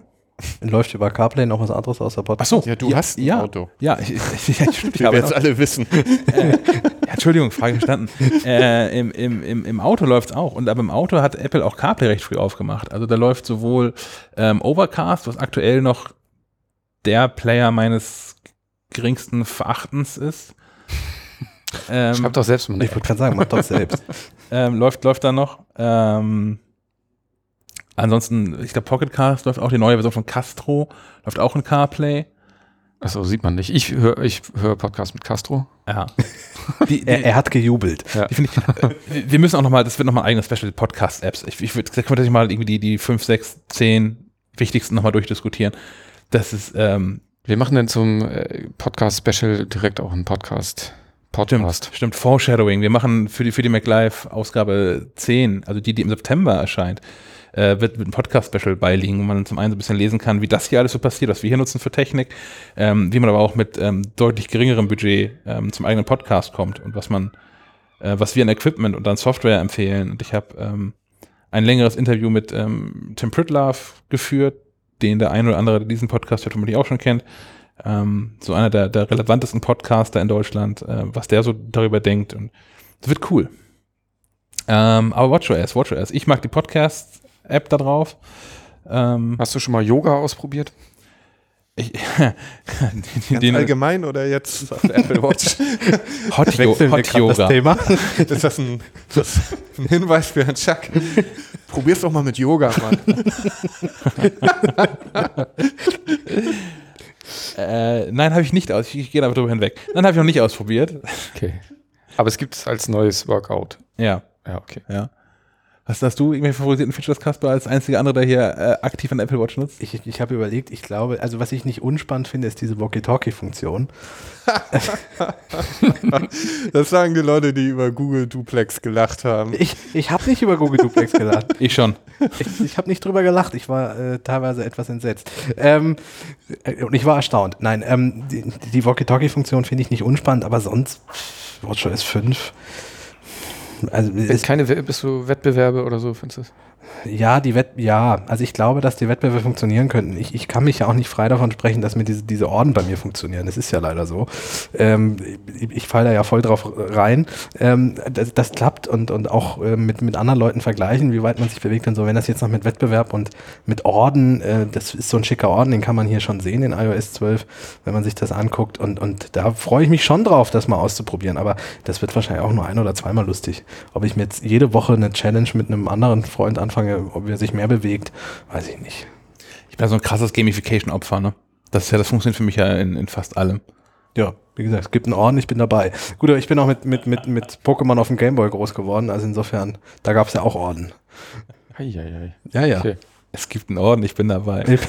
ist so. oh Mann. Äh, ja, soweit glaube ich dazu, oder?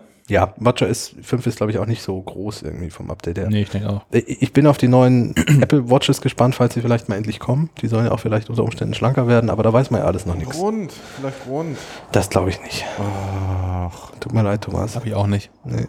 Ich finde auch einfach so, also gerade so Nachrichten und Texte auf runden Displays, ich finde das ganz, ganz schrecklich. Ich, ja, aber rechteckige Uhren, ach nee. War schon immer Fan von, schon auch schon in der Schulzeit früher mit irgendwie Casio. Casio. Ja. Genau, da, da, da, fehlt die Tastatur. Ja. ja. Nein, eine Uhr muss rund sein. Sonst ist keine Uhr. Das ist doch total. Das sieht aus wie ein Bluetooth-Messgerät, die, die Apple Watch. Das ist eine Katastrophe. Ja, ich glaube, wenn sie schlanker ist, nicht mehr. Aber das sehen wir uns dann an, wenn es im Herbst soweit ist, vielleicht. Ja. Ähm, wo wir ein bisschen so in, in, in den Hardware-Bereich ähm, kommen. Ähm, unter anderem, ich hätte ihn eigentlich auch gerne zugeschaltet hier, das hat aber auch aus, unter anderem aus terminlichen Gründen nicht funktioniert. Ich habe mich so ein bisschen ähm, unterhalten mit ähm, Frank Sander von, von LG äh, in Deutschland über Monitore, Bildschirme, ähm, USB-C und äh, wir hatten ja unlängst in der Mac Live auch ähm, Monitore mit integriertem USB-C-Dock im, im Test, wo auch die LG-Modelle nicht schlecht abgeschnitten haben. Ähm, und was das eigentlich jetzt gerade so für, für LG, aber auch für die ganze Branche so bedeutet. Ähm, wie gesagt, aus terminlichen Gründen haben wir jetzt nicht zugeschaltet, sondern wir haben da ein, ein Interview aufgezeichnet, ähm, das ihr an dieser Stelle hört. Und dann ähm, machen wir danach quasi nahtlos weiter.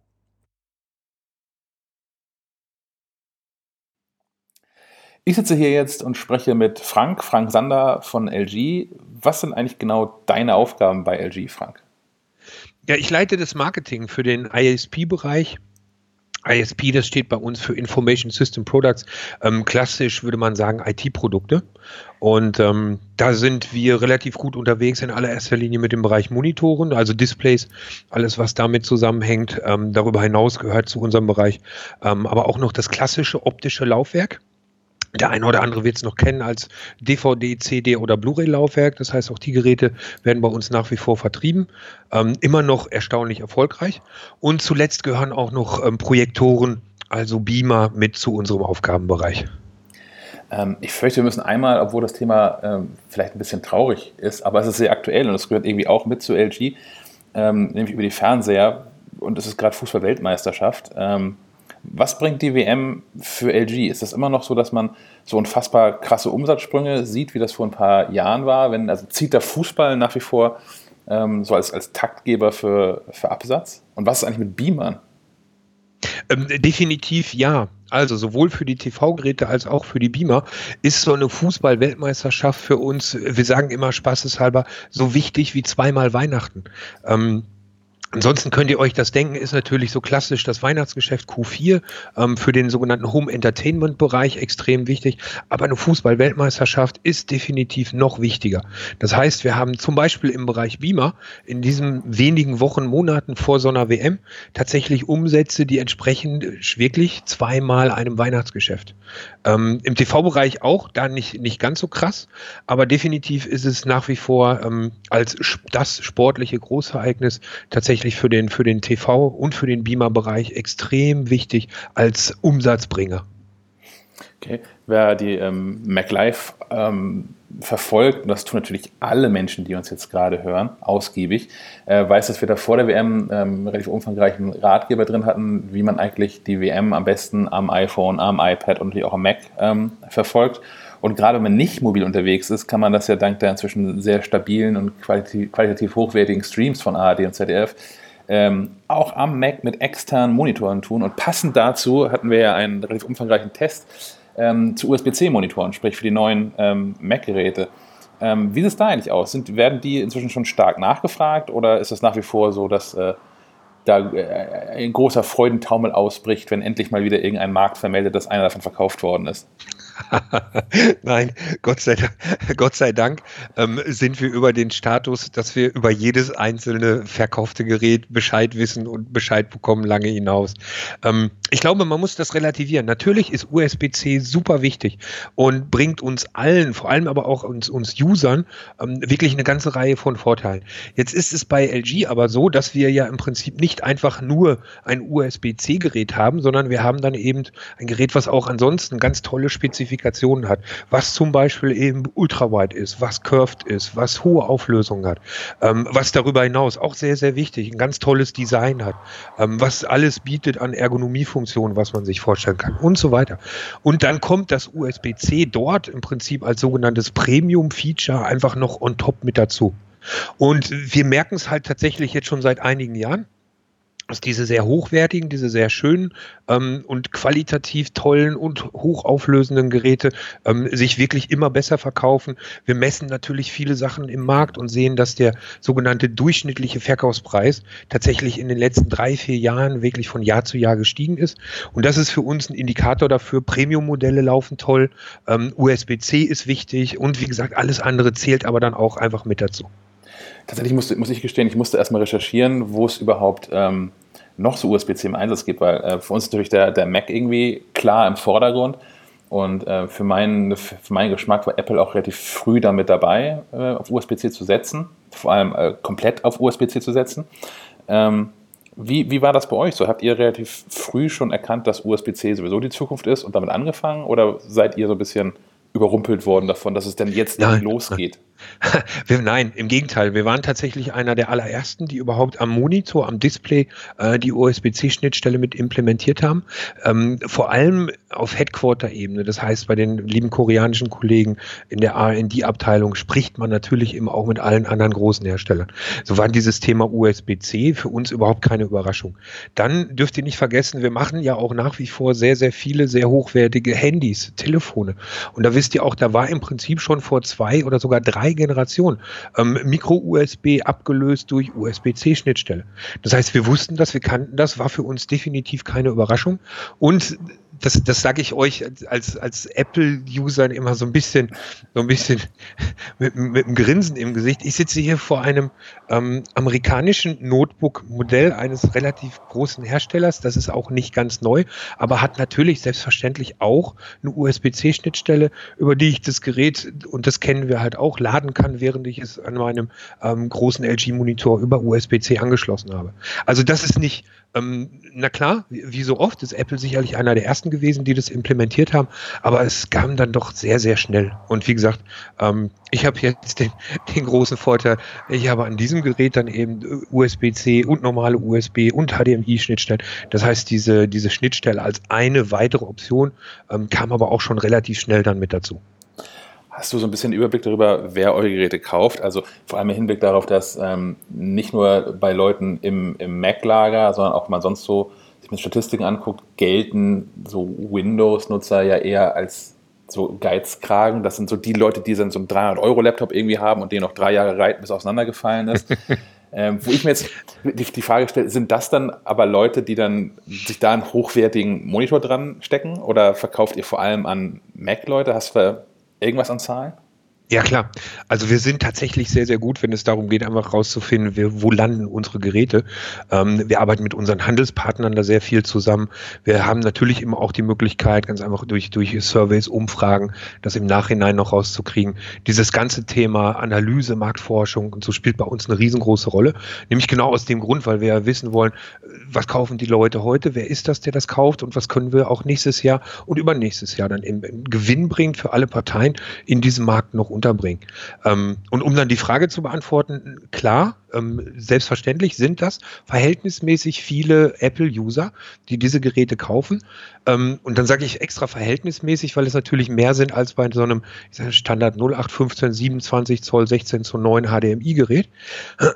Es ist aber de facto nach wie vor so, dass der Großteil der Kunden, die diese Geräte kaufen, eben nicht, ich sag mal, nur die Kreativen, die Agenturen, die ähm, Videoschnitt- oder Fotoexperten sind, sondern wir haben tatsächlich auch eine ganze Reihe von anderen beruflichen Feldern.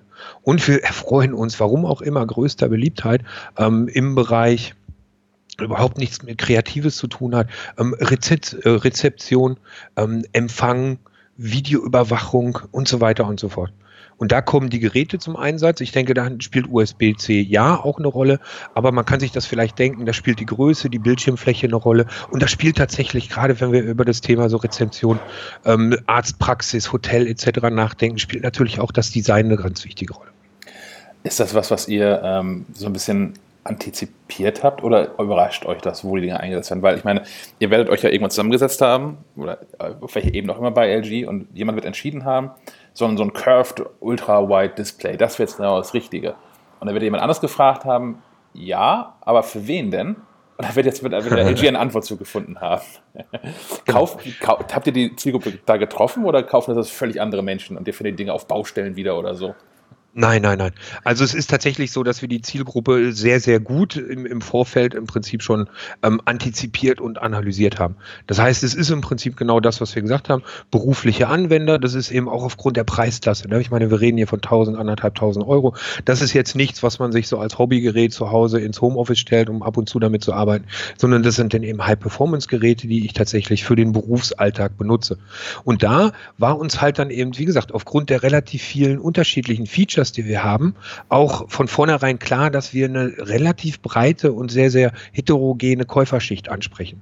Und dann nochmal, dann sind wir tatsächlich beim Grafikdesigner, dann sind wir bei der ähm, Kreativagentur, die ausschließlich auf ähm, einer Apple-Basis arbeitet, aber eben auch alles andere gesagt, der, ähm, der ganz normale Büroarbeitsplatz, die CAD-CAM-Umgebungen und nochmal eben auch alles das, wo es in irgendeiner Form gerne mal ein bisschen schön aussehen soll, repräsentativ sein soll ähm, sind dir gerade in diesen, diesen anspruchsvolleren Umgebungen ähm, Probleme mit USB-C bekannt oder ist das tatsächlich eine Technik, die ähm, von vornherein funktioniert? Weil ich meine, ihr habt ja nicht nur, es ist ja nicht so, nur so, dass ich meinen hm. Äh, LG-Monitor anschließe, sondern in der Regel, gerade bei den aktuelleren Modellen, ähm, fungieren eure Monitore ja häufig auch als, als Docking Station quasi für die angeschlossenen Geräte.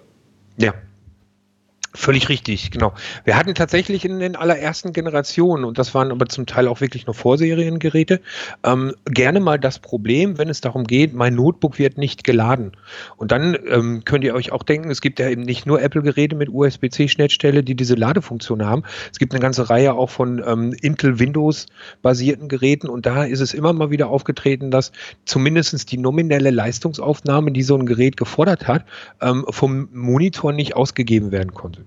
Und dann gibt es, das kennt ihr vielleicht, dann gibt es so dieses Anzeigefenster, mein, mein Power Manager am Notebook meldet, ähm, hier, ich muss mindestens 60 Watt haben und und und. Auch wenn die Geräte nachweislich so viel, so viel Strom ausgegeben haben, ähm, hat es manchmal zumindest nach der Anzeige systemisch für das Notebook nicht gereicht. Das sind aber tatsächlich absolute Einzelfälle, ganz zu Anfang dieser, dieser Schnittstellentechnologie gewesen. Bis jetzt, ähm, toi toi toi, habe ich dann von keinen anderen Problemen gehört, die im Zusammenhang mit der Schnittstelle jetzt aufgetaucht wären. Das deckt sich zum Glück auch ein bisschen mit dem, was wir im, im, im Test hatten. Wir hatten ja einmal dieses, dieses ähm, das in Anführungszeichen normale 4K-Display von euch und dieses und das Curved Ultra Wide ähm, im Test und ich war ein bisschen enttäuscht, dass die einfach funktioniert haben. ja, ja langweilig. Ne? Ja, tatsächlich. Völlig so langweilig, ja. Das tut mir leid. Und schreibt ihr auch gerne so irgendeinen Negativpunkt mit rein. Sonst wirkt es immer so unglaubwürdig, wenn man Dinge getestet hat. Aber das ich werde mich persönlich darum kümmern, dass wir dir das nächste Mal ein defektes Gerät zukommen lassen. Das, das wäre mir sehr halt lieb, ja. Dass man über der, der, der Powerschalter wackelt oder der, der Fuß ist, ist abgeknickt oder irgendwas Lustiges fällt uns da ein oder wir kleben halt einfach die USB-C-Schnittstelle ab. Und ja. dass, du, dass du suchst und sie nicht findest. Da fällt uns garantiert was ein, damit dein Leben als Tester dann nicht so langweilig ist. Das tut mir leid. ähm, was ich, was ich auch ein ganz, ganz spannendes Thema finde, um nochmal weg zu den Monitoren und zurück zum Anfang so ein bisschen zu kommen, ähm, ist das Thema Beamer, was ich zum einen ähm, beruflich spannend finde, aber muss ich gestehen auch ähm, privat. Ähm, ihr habt da mit diesem, diesem 4K Laser Beamer, also ein echtes Flaggschiff da inzwischen auf dem, auf dem Markt, ähm, was vermutlich auch branchenweit ein Topmodell sein wird. Ähm, ja. Was ich aber, also das, das kauft sich ja nicht jeder. Da steht da ein deutlich vierstelliger Preis drauf. Ähm, wenn ich jetzt den, den Rest der WM zu Hause gucken möchte, auch wenn Deutschland nicht mehr mitspielt, ähm, was für ein Beamer kaufe ich mir gerade von euch und, und warum? Also, warum also, das also, Modell? Kann man im Prinzip so nicht beantworten, die Frage, weil es gibt einfach so, ein, so eine riesen Range. Ne? Also wir haben, du schon gesagt hast, das eine Gerät, von dem du gesprochen hast, das ist der HU80, ein 4K-Beamer mit Lasertechnologie. Es gibt dann im Prinzip aber auch nach unten ähm, runterskaliert tatsächlich für jeden Geschmack, für jede Bildschirmgröße, für jede Helligkeit und vor allem auch für jeden ähm, Geldbeutel mobil sein. Wenn du zum Beispiel sagst, ich möchte auch mal tatsächlich ähm, über mein Handy ähm, abends am Strand ein, Fußballspiel gucken, dann gibt es eben bei uns auch für rund 300, 400 Euro schon die ersten Geräte, die mit einer ordentlichen Auflösung und einer ordentlichen Lumenleistung mit ähm, Akku ausgestattet sind. Das heißt tatsächlich, ich bin zu 100 Prozent mobil und kann das Ganze dann eben, wie gesagt, ähm, auch an der Strandbar gerne mal an die Wand werfen. Und dann skaliert sich das wirklich hoch. Wir haben ganz, ganz tolle Geräte, sind so ein bisschen meine Favoriten mit einer nicht 4K, aber immerhin Full HD Auflösung mit auch 1500 Lumen. Da bin ich dann auch preislich schon so bei 1000, 1500 Euro, aber eben noch nicht bei den zweieinhalbtausend ähm, oder mehr, die so ein, die so ein 4K Beamer kostet. Und dann, wie gesagt, ist es ganz einfach davon abhängig, was mache ich damit? Wofür möchte ich das nutzen? Ähm, wie viel Lichtstärke brauche ich? Und brauche ich eine 4K Auflösung? Sehe ich das wirklich als Investition in die Zukunft? Oder sage sage ich mir eben, naja, im Prinzip alles das, was heute übertragen wird, ist, ist ähm, Full HD völlig ausreichend, gerade auch bei, bei Sport, Fußball etc. Ähm, und nur, ich sage mal, verhältnismäßig wenige Geschichten ähm, sind ja heute tatsächlich in 4K UHD verfügbar. Dann bin ich gleich schon wieder bei Sky oder bei, bei Streaming-Diensten. Ne? Das, heißt, die, ähm, also natürlich darfst du das nicht laut sagen, aber äh, das heißt, die Empfehlung wäre jetzt aber schon, ich kaufe jetzt noch einen Full HD-Beamer und warte, bis es mehr 4K-Content gibt. Und bis dahin haben sich auch die 4K-Beamer-Preise so ein bisschen dem Portemonnaie der meisten Menschen angeglichen. Jein, natürlich werden 4K-Beamer günstiger, aber ich muss extrem natürlich eben auch auf die Technologie achten. Ähm, ganz kleines Beispiel, du kannst auch heute schon einen 4K-Beamer für 1000, 1500 Euro kaufen. Mhm. Das ist dann aber ein sogenannter Quecksilber-Lampenbeamer. Das heißt, das ist eine, wie wir immer sagen, eigentlich eine, eine verbotene alte Technologie. Ähm, wie der Name schon vermuten lässt, Quecksilber, das heißt, die Dinger sind hochgiftig in der Produktion und in der Entsorgung. Das ist ein Grund dafür, dass es bei LG schon seit fünf Jahren diese Lampen nicht mehr gibt. So, wenn ich aber dahergehe und sage, ich möchte unbedingt ums Verrecken brauche ich 4K, dann würde ich so ein Gerät nehmen, anderthalb tausend Euro investieren, müsste dann im Prinzip aber damit leben, dass ich, wie gesagt, nicht die allerneueste Lampentechnik habe. So, und wenn ich aber sage, ich möchte gerne 4K, ich möchte auch in die Zukunft investieren, dann würde ich tatsächlich nochmal rund 1000 Euro drauflegen, kaufe mir so einen HU80, denn der hat halt den ganz, ganz großen Vorteil, das ist eine Lasertechnologie.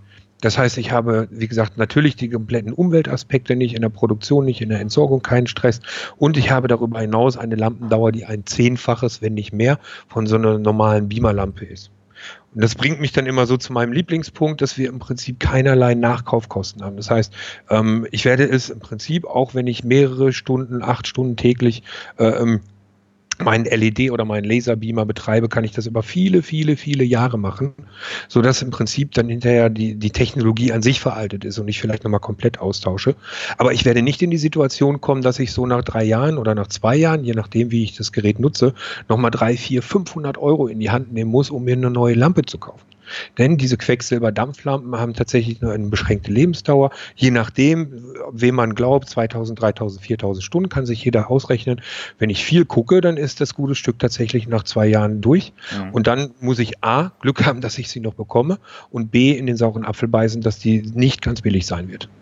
Ist das eigentlich was, wo bei euch ähm, vielleicht eine gesonderte Garantie greift oder so? Weil ich habe mich ja mit dem HU80 auch ein bisschen beschäftigt. Ähm, der hat auch drei Jahre Garantie ähm, und da ist dann so ein lustiger Schieberegler, so eine, so eine Grafik mit dabei, wie lange ähm, ähm die, die Lampe in Anführungszeichen, das ist ja keine mhm. Lampe mehr, aber die Lampe ähm, durchhält. Und man kommt da irgendwie bei so einem Konsum von, ich glaube, zwei bis drei Stunden am Tag auf 28 Jahre oder so.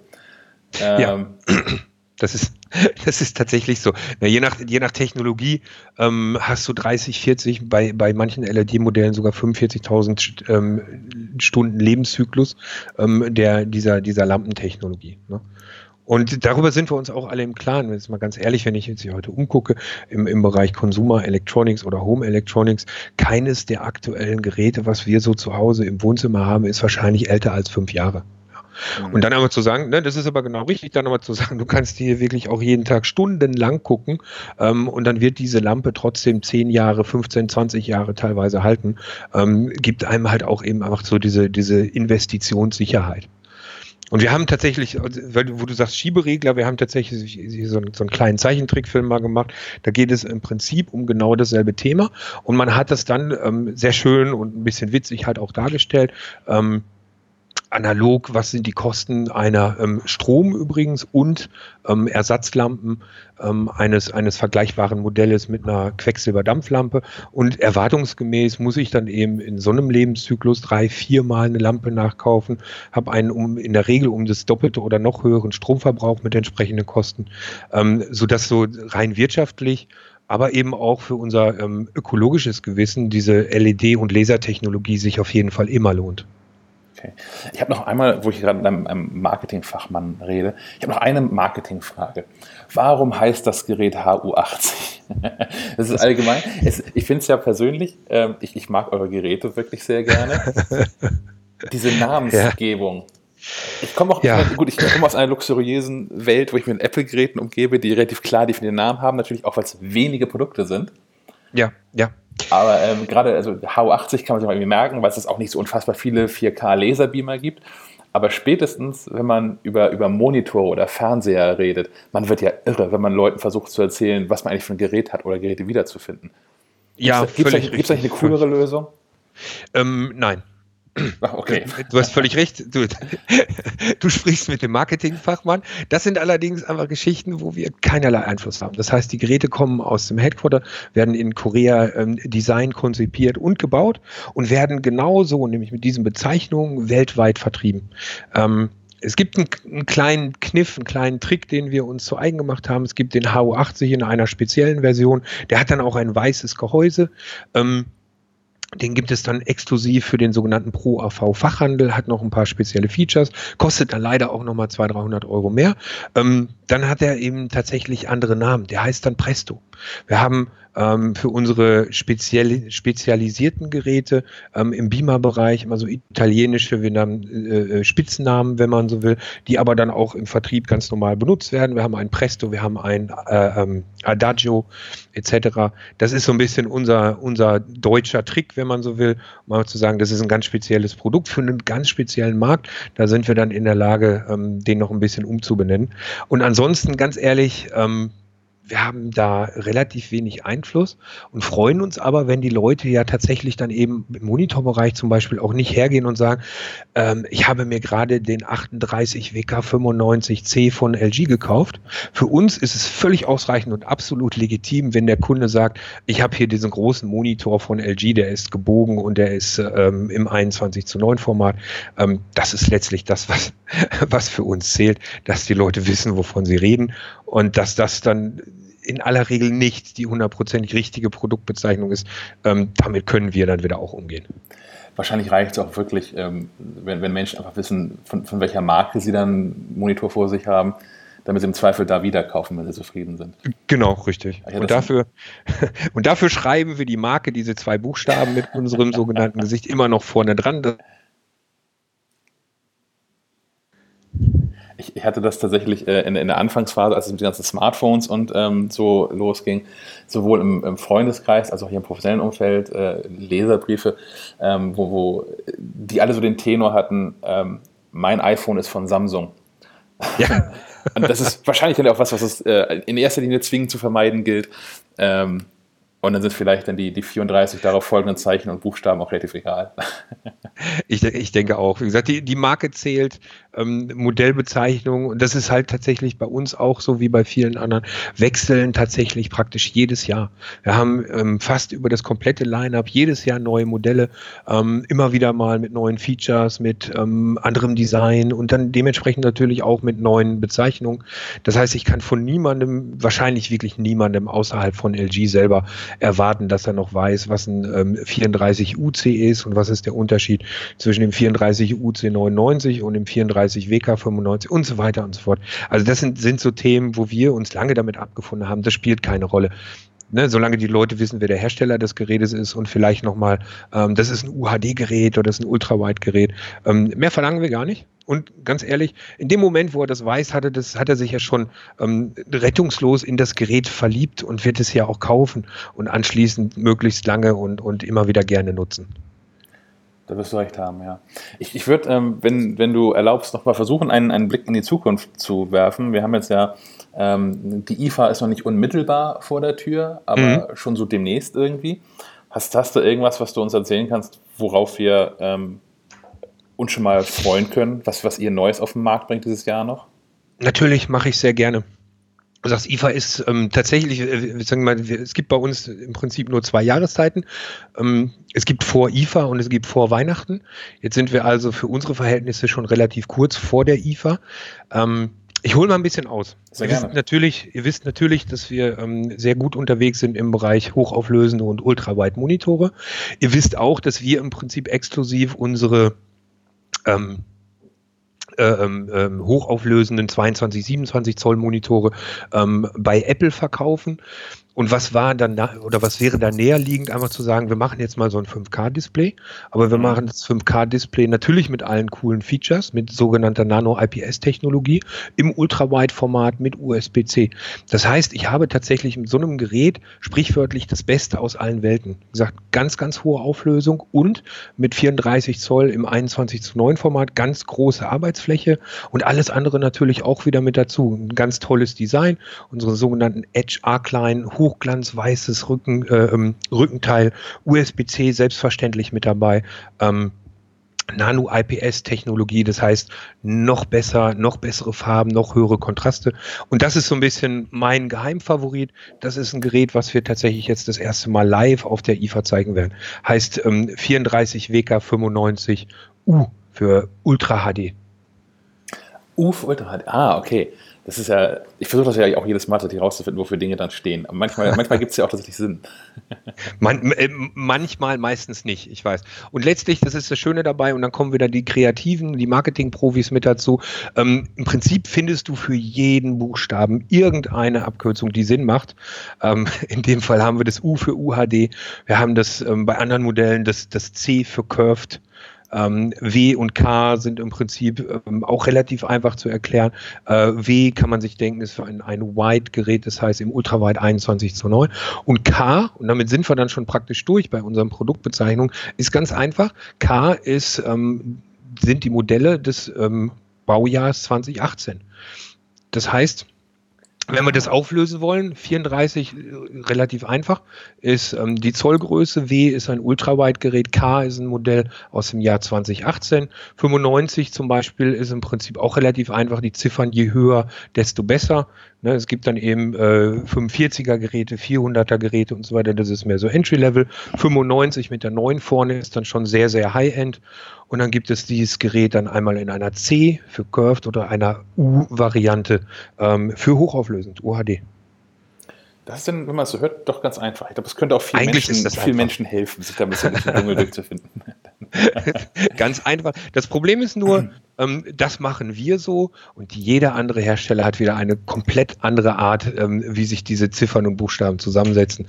Aber letztlich, wie gesagt, bei uns, klar, wenn man es mal gehört hat, dann ist es einigermaßen logisch. Ähm, ja, aber das passt halt eben nur auf unsere Modelle. Und nach diesem Gespräch wollen ja ohnehin alle noch LG-Geräte kaufen. Davon gehe ich auch aus, selbstverständlich. ähm, diese, diese 5K-Display, ähm, kann ich das von meinem MacBook aus ähm, betreiben? Oder ist ja, selbstverständlich. Okay. Selbstverständlich. Das ist, das ist genau der Punkt. Denn du hattest ganz zu Anfang des Gesprächs hattest gesagt, hm, wisst ihr denn, ähm, wo eure Geräte verkauft werden und plant ihr die dann auch speziell für solche Kanäle? Bei dem Gerät war es tatsächlich, was ich gesagt habe. Wir haben ähm, eine tolle Klientel im Bereich hochauflösende, ähm, USB-C-fähige Design-Monitore. Und das sind dann eben sehr, sehr viele von den, von den Apple-Usern, unter anderem mit dabei, aber eben auch von allen anderen Grafik- oder, oder CAN-Spezialisten. Und dann haben wir noch die große Fangemeinde für 21 zu 9 Modelle, wo ähm, jeder, der zum Beispiel mal mit so einer, mit so einer Timeline beim Videoschnitt gearbeitet hat, auch gesagt, boah, will ich nie wieder missen und ich habe auch keine Lust mehr, mir zwei normale Monitore dahinzustellen. Ähm, so, und bei diesem Gerät nehmen wir tatsächlich diese beiden Features und nehmen somit auch im Prinzip diese zwei ähm, interessanten, aber unterschiedlichen Zielgruppen, sagen, das schmeißen zusammen und haben genau das richtige Gerät für alle, die es im Prinzip dann interessiert, vom Grafikprofi, vom Mac-User ähm, bis hin zum DTP, Videoschnitt, Programmierer, haben wir tatsächlich dann eben mit der hohen Auflösung und dem Format und dem tollen Design und USB-C tatsächlich für jeden genau das wichtige Feature mit dabei. Ich habe jetzt, kommt mir spontan gerade noch so einen, einen Apple-Fahrer habe ich noch, weil ähm, es gibt ja seit einem Jahr wieder so vermehrt Gerüchte, dass Apple vielleicht doch wieder eigene Monitore anbieten könnte. Ist das was, was euch irgendwie Kopfzerbrechen äh, bereiten müsste oder ist es euch im Prinzip egal, weil Apple sowieso die Panels dann bei euch einkaufen muss? Oder? Ich darf, ich, darf, ich darf darüber nicht reden, aber natürlich genau so ist es. Ähm, letztlich, und das ist ja auch kein großes Geheimnis mehr, es gibt weltweit eins, zwei, vielleicht drei Hersteller für, für Panels, für Displays, die ähm, technologisch überhaupt in der Lage sind, solche Sachen zu machen. Ähm, was letztlich vorne drauf steht, ich will jetzt nicht sagen, ist uns egal, aber wir wissen eben auch, dass bei ganz, ganz, ganz vielen Geräten, die man so im Laden sieht, die man im Online-Shop sieht oder die man vielleicht sogar zu Hause hat, ähm, vielleicht irgendetwas vorne draufsteht und doch LG drin ist. Und ähm, ähnlich verhält es sich dann eben bei solchen Geräten auch. Ob, ob die das machen, ob sich das für die rentiert, ob es das für sie rechnet, weiß ich nicht. Aber wie du schon ganz richtig gesagt hast, im Prinzip ist es für uns jetzt nicht, ähm, nicht wirklich dramatisch. Ob wir dann vorne LG draufschreiben auf so ein fertiges Produkt oder ob da ein anderer Markenname draufkommt. Mir persönlich ist das LG immer noch lieber, ja. aber nichtsdestotrotz, nichtsdestotrotz gibt es unsere Geräte dann eben auch ähm, so leicht abgewandelt, vielleicht mit der einen Schnittstelle mehr oder weniger, mit einem geänderten Design ähm, und oft dann eben auch mit einem anderen Logo vorne drauf. Okay. Frank, haben wir, noch, haben wir noch irgendwas vergessen, was wir dringend besprechen sollten? Ich glaube nicht. Ähm, ihr seid alle eingeladen, herzlich gerne. Ähm, uns, mich zu treffen. Wir sind ähm, auch dieses Jahr auf der IFA direkt Anfang September wieder in der Halle 18. Das heißt, ich sage es immer so salopp, wir sind die Halle 18 komplett. wir haben alles da, was, was schön und, und ähm, sinnvoll, gut und teuer ist. Ähm, wir haben dieses Jahr, und jetzt mache ich wirklich auch mal ein bisschen Werbung für meine ähm, TV-Kollegen, ähm, einen ganz, ganz, ganz neuen sogenannten Attractor, einen Eingangsbereich neu gestaltet. Das ist der sogenannte OLED Canyon. Ähm, ich habe es bisher wirklich nur auf einem kurzen Video und auf Bildern gesehen. Es ist der Hammer. Und wenn ihr da durch seid, dann habt ihr anschließend natürlich auch das komplette LG Line-up vom OLED-Fernseher über den Staubsauger bis hin zum Handy. Ähm, unsere Monitore findet ihr natürlich auch mitten in der Halle. Würde mich freuen. Guckt euch das an, schaut vorbei. Wie gesagt, unser Highlight wird dann eben der ganz hochauflösende Ultrawide-Monitor 34 WK95U sein. Ich muss es auch wirklich mal sagen, ich bin in den letzten paar Jahren auch auf der IFA unterwegs gewesen und ähm, eure Halle, wenn man von der richtigen Seite reinkommt, ist schon auch ein echtes Erlebnis. In den letzten, ich weiß nicht, ob es dieses Jahr wieder macht, wahrscheinlich schon, weil immer Menschen unter stehen bleiben und ähm, staunend ihre, ihre Telefone zücken. Er hat den letzten Jahren so einen, so einen, so einen riesenhaften Tunnel da äh, ja. aufgebaut mit diversesten ähm, Bildschirmen rund um einen herum. Letztes Jahr war das, glaube ich, irgendwelche Unterwasserwelten, die da gezeigt worden sind. Oder Weltraum. Genau, richtig. Ja. Letztes Jahr Weltraum, völlig egal. Weltraum oder unter Wasser ist beides cool. Ähm, das, das lohnt sich schon. Allein das. Selbst wenn man gar ja, nicht kaufen will, ist das schon mal so ein Erlebnis. Ja, absolut. Und das, das, das wirklich Coole dabei ist, ähm, wir bauen das ja nicht, ich sag mal, aus irgendwelchen speziellen Geräten für, vom Messebauer oder so, ja. sondern ähm, in dem Gerät, in dem Fall war es tatsächlich so, dass es mehrere hundert von unseren eigenen OLED-Displays waren. Das heißt, man muss sich im Prinzip auch mal den Aufwand vor Augen führen, dass wir dann wirklich hergegangen sind und 500 OLED in Anführungsstrichen Fernseher ähm, in Tunnelform da an die Decke hängen, das Ganze dann eben bespielt wird mit, einem, mit einer riesigen Media Player Installation. Und ähm, das ist das, was ich gesagt habe. Ich persönlich finde die neue, die 2018er Installation, dann ist es kein, kein Tunnel mehr, sondern ein, ein Canyon, eine Schlucht, okay. die man da gebaut hat, ähm, sah noch verrückter aus, noch beeindruckender. Und das, das wirklich Coole dabei ist ganz einfach auch OLED-Technologie mit, mit diesen Farben, mit diesen Kontrasten, dann die hohe Auflösung. Das heißt, auch wenn ich wirklich nochmal ganz nah rangehe, ähm, sieht es wirklich irre aus und macht unheimlich was her und zeigt dann eben auch, demonstriert, und dafür ist es ja da, einfach auch mal, was, was mit so einer Technologie heute alles möglich ist. Ich bin tatsächlich, also ernsthaft, ich bin da sehr, sehr gespannt drauf. Ist, ich fand es in den letzten Jahren schon mal sehr cool und ähm, ist tatsächlich äh, auch, also es nutzt sich nicht ab. Es ist tatsächlich jedes Jahr wieder so eins meiner kleinen persönlichen ähm, Absolut. Äh, IFA-Highlights. Absolut. Ähm, ja, weit, weitere Fragen habe ich auch gar nicht auf dem Zettel. Wir hören uns bestimmt nochmal irgendwann wieder. Ähm, ich fand das bisher schon, schon sehr erhellend. Danke dir für deine Zeit. Sehr gerne. Hat Spaß gemacht. Ähm, viel Erfolg mit dem, mit dem Podcast. Ich finde es eine ne tolle Idee. Ähm, ich höre es mir auf jeden Fall an. Und ähm, auch nicht nur mein Part, sondern auch alles andere drumherum. Finde ich ähm, super spannend und ein tolles Format.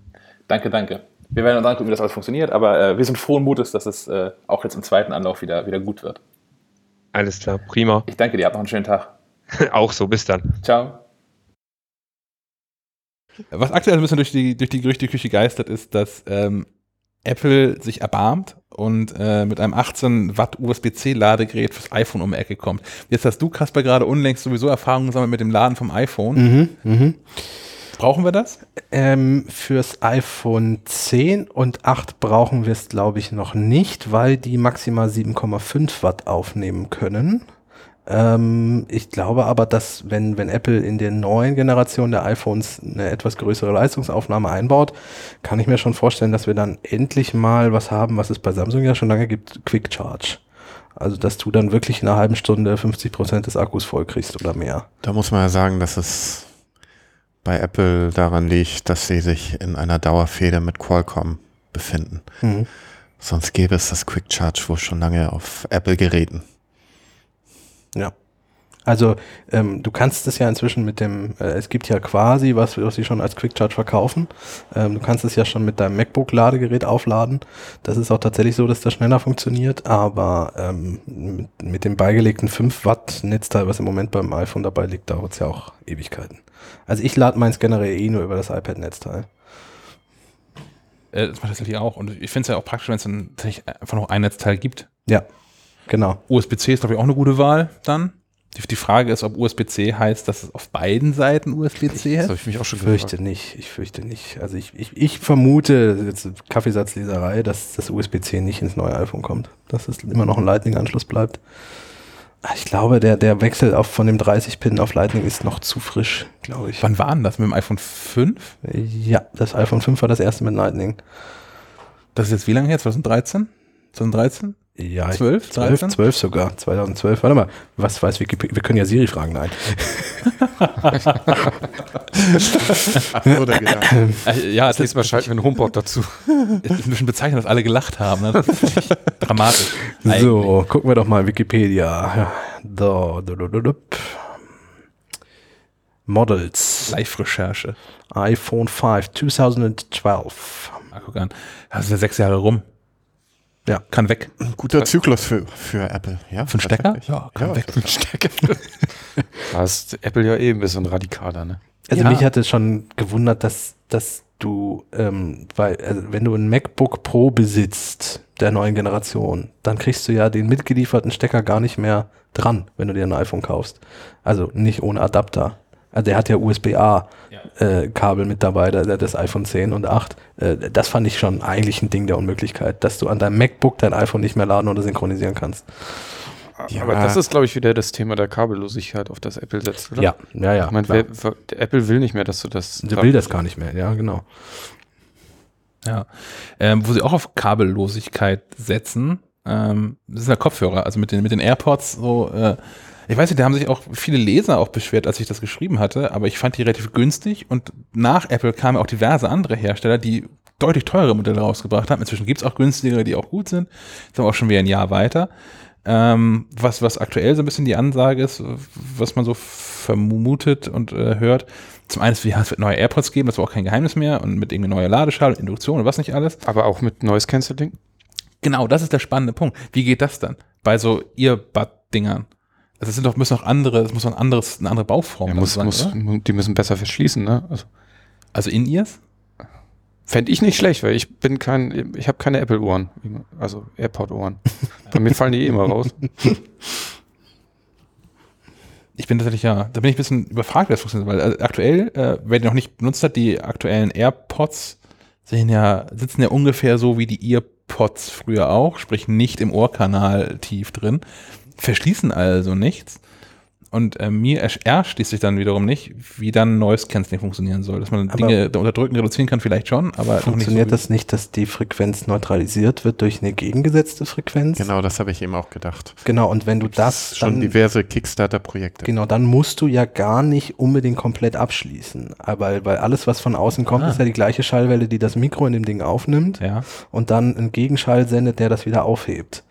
Ähm, und, und dann müsste das gar nicht so ähm, eng abschließen. Also ich habe Apple-Ohren quasi. Bei mir sitzen die ganz gut. Ähm, ich, ich glaube auch nicht, dass die jetzt die Bauform völlig ändern oder in diese. Ich finde es cool. Ich finde die Dinger hässlich. Ja, hübsch, hübsch sind sie nicht unbedingt. Passen nicht in meine Ohren.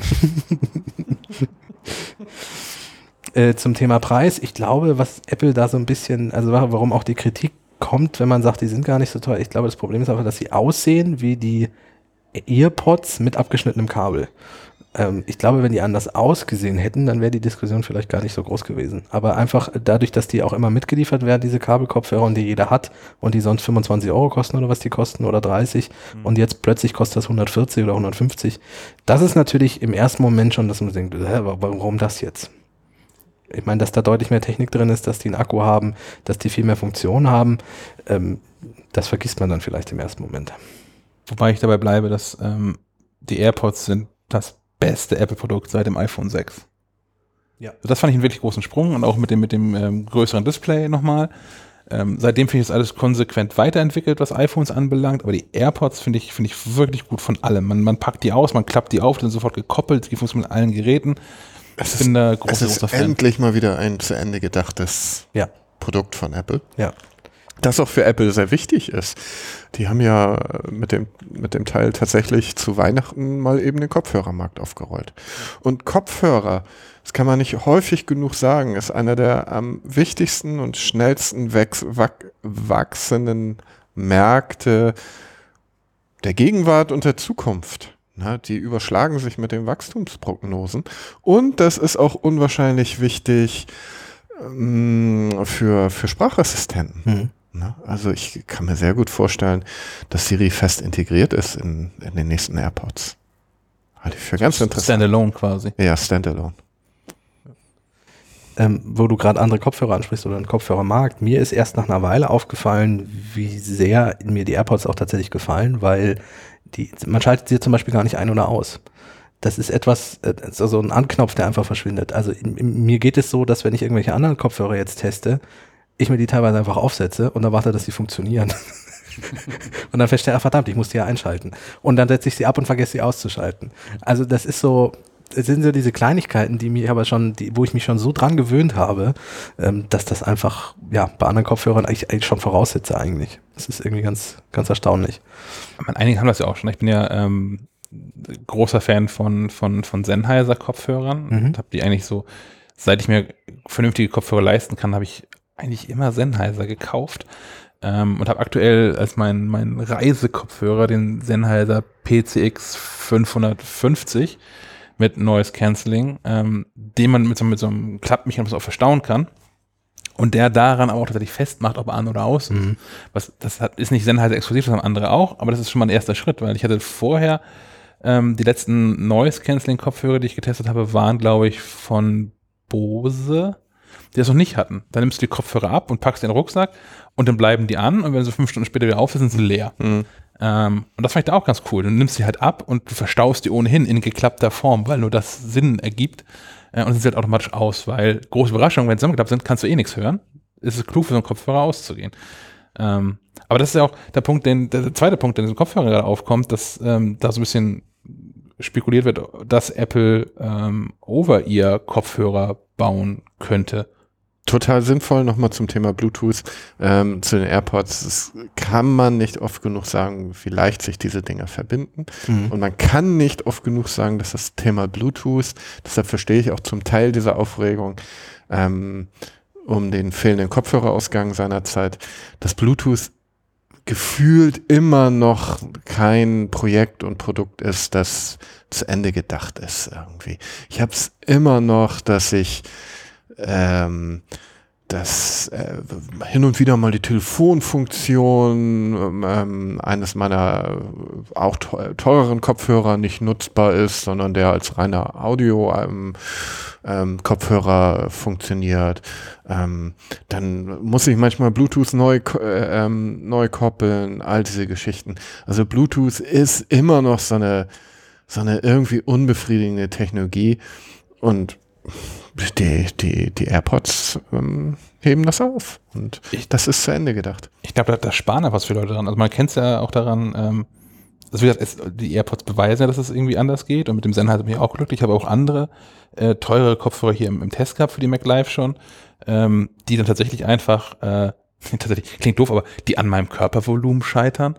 So, wenn ich die, das, das Telefon in der Hosentasche habe so. und äh, diesen Kopfhörer auf habe und mich dann zur, ja. also zur, zur anderen Seite weg, ja. vom, vom Telefon wegdrehe und dann doch relativ viel Körper zwischen ähm, ähm, Kopfhörer und, und Telefon ist, dass es entweder hakt, äh, ja doch zwischen Kopfhörer und Telefon ist, dass es entweder hakt oder ganz abreißt oder komische Geräusche ja, gibt. Ja, ja, einfach nur Aussetzer hat. Total unangenehm. Nur weil man sich umdreht, äh, liegt nicht am Körpervolumen. Naja, nun bin ich etwas größer. Vielleicht liegt das an der Entfernung zwischen Hosentasche Auch und, das nicht. und Ohren. Das, Das ist einfach, einfach Mist, ist das. Das hätte man doch bei einem Kabel nie akzeptiert. Wenn mein, Ta mein Kabel knackst, dann da- bringe ich da den, den Kopfhörer durchgedreht, ja. Ja. Das ist schöner Kabelbruch, immer so. da bin ich sehr froh übrigens, dass es Kopfhörer ohne Kabel mittlerweile gibt und die richtig gut, also es gibt richtig gut funktionierende, es gibt eine Menge Mhm. Dreck auch, was nicht richtig funktioniert, wie du gerade beschrieben hast, aber dass das Kabel weggefallen ist, finde ich Absolut. absolut super. Ich fahre gerne Fahrrad. Ich, wenn ich jetzt nochmal Kabelkopfhörer, Kopfhörern? Was müssen wir da hören? das ist, ist durchaus machbar durch, durch moderne Technik. ähm, aber wenn ich da jetzt nochmal wieder Kabelkopfhörer benutzen muss, dann werde ich wahnsinnig bei. Ja, wenn man da einmal Ein kabellos auf den Ohren hatte, dann gibt's kein Zurück mehr. Nee. Ja, oder im Winter mit irgendwelchen Jacken, wo man das dann reinstopft Oh und, und rauszieht und Oh dann Gott, geht das Kabel ab und dann hört man nichts mehr. Und Oder beim Joggen irgendwo. Äh, Ja. Das, das, das scheuert die ganze Zeit. Wer sich einmal mit einem Kopfhörer irgendwie beim Trailrunning in einen Baum verfangen hat. das ist ganz übel. was, was vielleicht noch äh, für die nächste Generation auch noch schön wäre, ich finde, dass die Soundqualität noch ein bisschen besser werden könnte. Also sie ist für die, für die Größe der Dinger schon gut und sie ist ein bisschen besser als bei den Kabel-Apple-Kopfhörern, aber äh, um ehrlich zu sein, also ein bisschen mehr geht da schon noch. Andere Hersteller bauen da schon besseren Sound ein. Also Over-Ear-Kopfhörer von, von Apple, also äh, das einzige, ja, es ergibt Sinn, na klar, aber das einzige, was mich wundert, fahren sie da nicht Beats in die Seite? Das habe ich mich auch schon gefragt. Aber ist es egal, wenn, wenn dir eh beides gehört, wenn du mit Instagram, Machst du Facebook dir halt Selbstkonkurrenz. das genau, wenn du mit Instagram, Facebook in die Seite fährst, na und? Ich, mein, meine Vermutung wäre, dass es andere Käufer sind. Ja. Also dass, dass man ähm, die, dass man die Apple-Kopfhörer äh, positioniert für, für Menschen mit Stil und Geschmack und Jetzt wird's interessant. Mal sehen, Beat- mal sehen, ob. Dr. Dre gleich noch ein Freund ist. Nee, ich, ich glaube, es ist ein bisschen wie der HomePod. Den hätte man ja auch unter dem Beats-Logo verkaufen können. Es soll ja vielleicht auch nochmal sowas in die Richtung kommen. Aber ich glaube, beim HomePod ist ja ganz klar die Käuferschaft die Leute, die im Apple-Kosmos komplett drin sind. Das ist ja bei den AirPods auch nicht anders. Also du kannst sie zwar mit Android benutzen, über Bluetooth koppeln, aber dann gehen dir einige Funktionen flöten, wenn du das nicht mit dem iPhone benutzt. Und ich kann mir vorstellen, dass diese Over-Ear-Kopfhörer auch so ein typisches Apple-Kosmos-Produkt werden.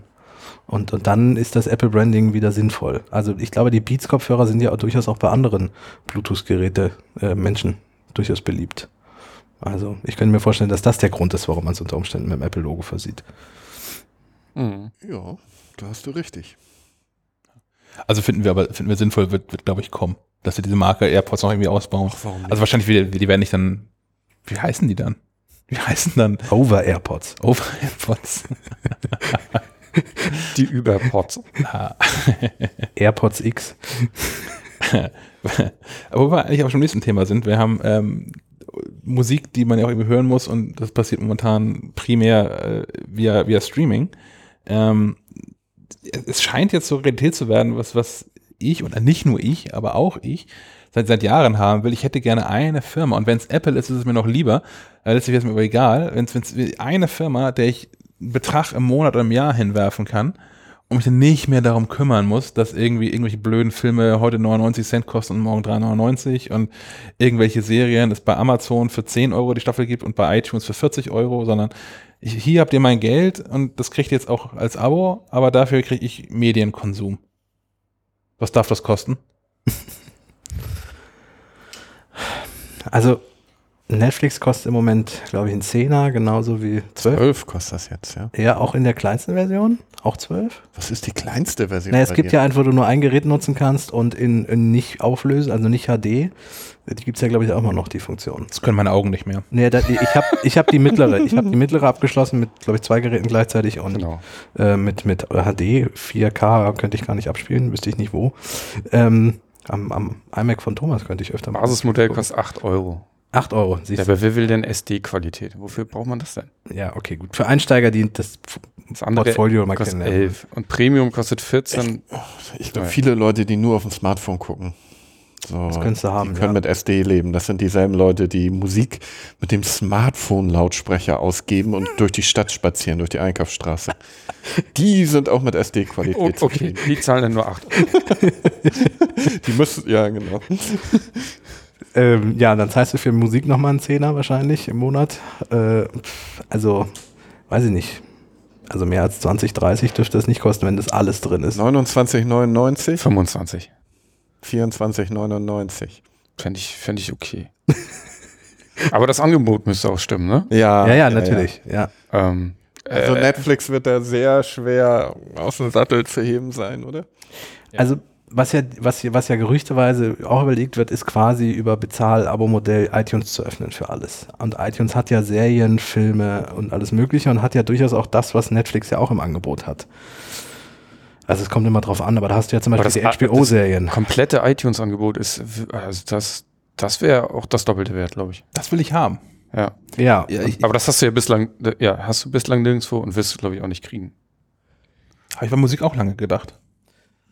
Also es könnte ja sein, dass Apple den Schritt vielleicht wirklich geht und sagt, wir machen jetzt iTunes komplett auf mit unseren eigenen Serien plus die Serien, die da schon drin sind. Es ist halt die Frage, ich weiß nicht, eigentlich müssten sie das ja auch lizenztechnisch verhandeln mit, mit den Besitzern, weil das ist ja schon ein Unterschied, ob du es über Streaming guckst oder es kann auch sein, dass Apple das einfach aufmacht. Weiß ich nicht, aber Wir kaufen einfach Disney. Und dann, ja, dann hat sich's. Es darf, es darf nicht so eine Situation wie bei Google entstehen, wo du YouTube Music hast, Google Play Music. Ja, ja. Oh Gott. Ja, Ja, da, aber- mh, ja. aber dass da was geht, ist ja ist, ist jetzt ja äh, sehr klar. Apple kauft ja fleißig oder gibt fleißig Serien in Auftrag Mhm, bislang. mhm. Stand jetzt sind 14 Serien angedacht und auch schon, glaube ich, in Produktion zum Teil. Die müssen ja irgendwo laufen. Die werden nicht über Apple Music äh, wie, wie die Carpool Karaoke laufen. Ja, also das kann ich mir nicht vorstellen. Nö, das passt ja auch nicht. Vor allem gibt's ja, also wie kann ich die dann wiedergeben? Kann ich das dann über Apple TV, über die Musik-App dann oder was? Um Ja, das wird ja irgendwie in dieses Apple TV. rein. TV-App, aber Ja. ja. aber vor allem wäre das ja auch, ähm, da schlagen wir kurz den Bogen zurück, das wäre ja aber auch endlich mal ein Grund, iTunes wegzuwerfen Ja. und das mal neu zu machen. So Gleich nach dem Finder. iTunes zuerst. ich, ich, ich leide unter iTunes auch nicht mehr als meine Feinde. Aber ja, aber irgendwie, ja. Ich weiß auch, tatsächlich bin ich mir noch unschlüssig darüber, was es also kosten dürfte, weil ich auch ähm, die Eigenproduktion von Netflix sehr schätze. So. Mhm, Ich würde mhm. den, den 10er, 12er, 12er, die 12 Euro äh, würde ich mir, glaube ich, nicht, ähm, nicht verkneifen wollen. Allein schon für Netflix eigenen Content, das wäre es mir schon fast wert. Ähm, aber ich hätte, glaube ich, auch kein Problem, was in Richtung von 40 oder 50 Euro zu bezahlen, wenn Apple einfach iTunes komplett Du aufmacht. verdienst ja auch viel Geld und hast ein Auto. Ich müsste mein Auto verkaufen dann. Nein, aber also auch also gemessen an sonstigen Medienkonsum. Naja, wenn sie, wenn sie iTunes komplett aufmachen mit allen, Ja. also mit allen Serien, die, die sie quasi da anbieten und auch Ja. allen Filmen, die sie da anbieten, hey, klar. Da zahle ich jetzt mehr im Monat. Also ich zahle die- ich zahle so ein Apple Music Family Ding sie für 17 Euro. 16 Euro, 15 Euro, so in dem Dreh irgendwie. Wir sind gut vorbereitet. Und, und kauf schon halt so, kauf und leih bestimmt schon so drei, vier, fünf Filme im Monat in diesem iTunes. Hm. Da kommt schon was zusammen. Ja, wenn man sich Warum hast du ein Family-Ding, sie? Weil ich da Familienmitglieder mit drin habe tatsächlich. Tatsächlich. Ja. Ja. Ja. das klingt jetzt sehr überrascht. Das klang jetzt fast enttäuscht, Thomas. Da, da, die eine ist zwar so, so vermutlich so eine, so eine Six Degrees of Separation Verwandte irgendwie. So, wir, wir- teilen irgendwann, wo sich der Mensch vom Affen abgeteilt hat, DNA. Aber alle anderen sind, sind wirklich Familienmitglieder, die ich da drin Ein habe. tiefer Einblick in die Familiensituation von Herrn Schack. Wir haben auch Affen in der Familie. Ja.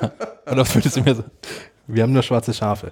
In, in, in welchem Heft haben wir nochmal die, die, die, den Ahnenforschungsartikel? Oh, ist auch in, auch Ist in er- aktuellen, oder? Ist der in der aktuellen oder war der in der letzten? Oh Gott, das verschwimmt alles.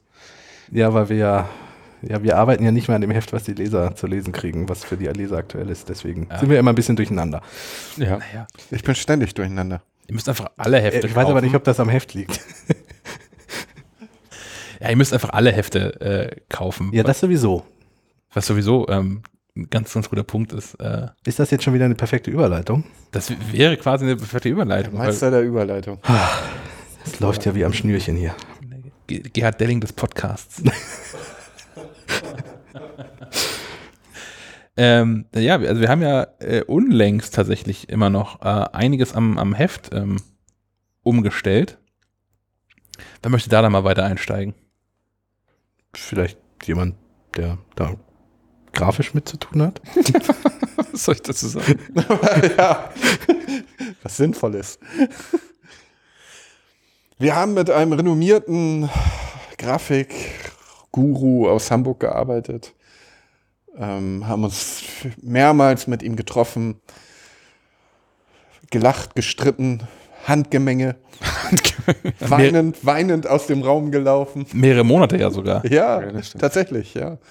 Ähm, und das ist dabei rausgekommen und ich glaube, es kam auch ganz gut an bisher bei den Lesern, oder? Ich denke auch. Also wir haben, wir haben überwiegend, äh, eigentlich ausschließlich sogar positives Feedback bekommen. Es gibt einen Leser, der sich mehrfach äh, über die Haptik des Heftes beschwert hat. Oh ja. ah, der- das ist der- mein den, den, sogenannten, ja. den sogenannten Soft-Touch-Lack, den wir jetzt bei den ersten Ausgaben drauf hatten, den wir eigentlich ganz fancy finden, Ja, weil es sich äh, sehr besonders anfühlt. Und naja, der Leser fand das irgendwie nicht so schön. Der möchte Aber- die MacLife jetzt nicht mehr in die Hand nehmen. Für, für, äh, exklusiv für den haben wir ähm, auf dem aktuellen Cover nur OV-Lack drauf. Ja. Also er kann uns jetzt wieder kaufen. Also falls ihr das hört, geht bitte gerne wieder zugreifen. Ja, es also, ja, aber auch allgemein, so dies als, als Aufruf an, an, an Menschen, die die MacLife schon länger begleiten und mitbekommen haben, dass sich was geändert hat oder auch äh, erst durch diesen Podcast mitbekommen, dass sich was geändert hat, obwohl sie das Heft durchgängig gelesen haben. Oder durch diesen Ähm. Podcast lernen, dass es ein Heft gibt. Oder auch das. Äh, wir, Ja. wir sind dafür ähm, für, für Feedback sehr, sehr offen. An, ähm, am besten per Mail an redaktion.maclife.de.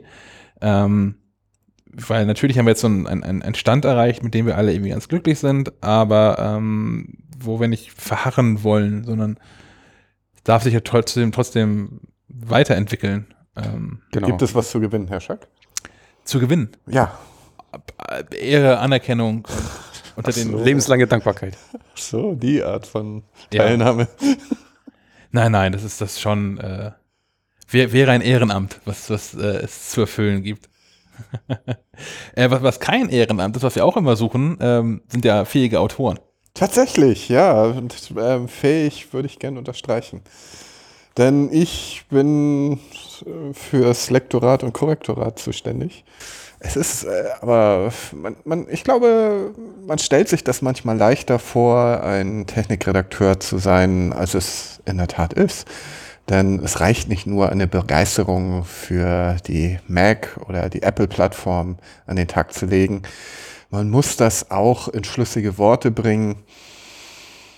Und ja, man muss dem Leser eigentlich viele kleine Informationen an die Hand geben, mit denen er arbeiten kann. Der Nutzwert steht, glaube ich, ganz oben ne? in allen unseren Rubriken.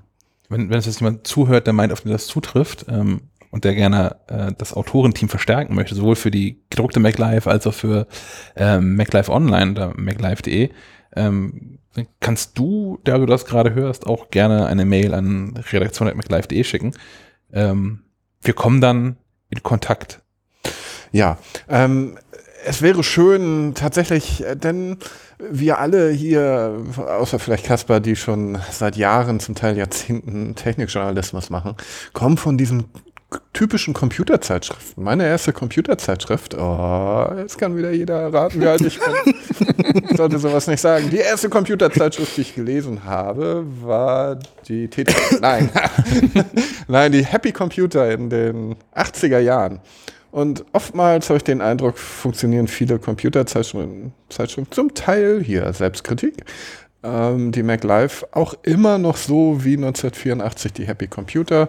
Es gibt News, es gibt Testberichte, man, man, es gibt einen neuen Drucker, den testet man dann und dann ähm, hat man einen Workshop-Teil. Das sind jetzt nicht mehr die Listings zum Abtippen, so wie früher in der Happy Computer. Das wäre auch mal wieder was Schönes. Ähm, mit Prüfsumme am Ende. Gleich aufschreiben.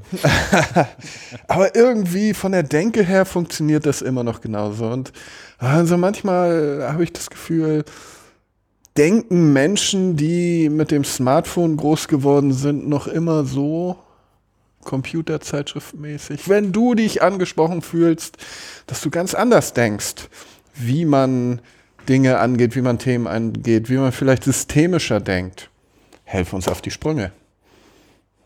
Das ist quasi ein gutes Schlusswort. Wir haben äh, noch den, den, den kleinen Rauswerfer zum Ende von, von Herrn Alverden.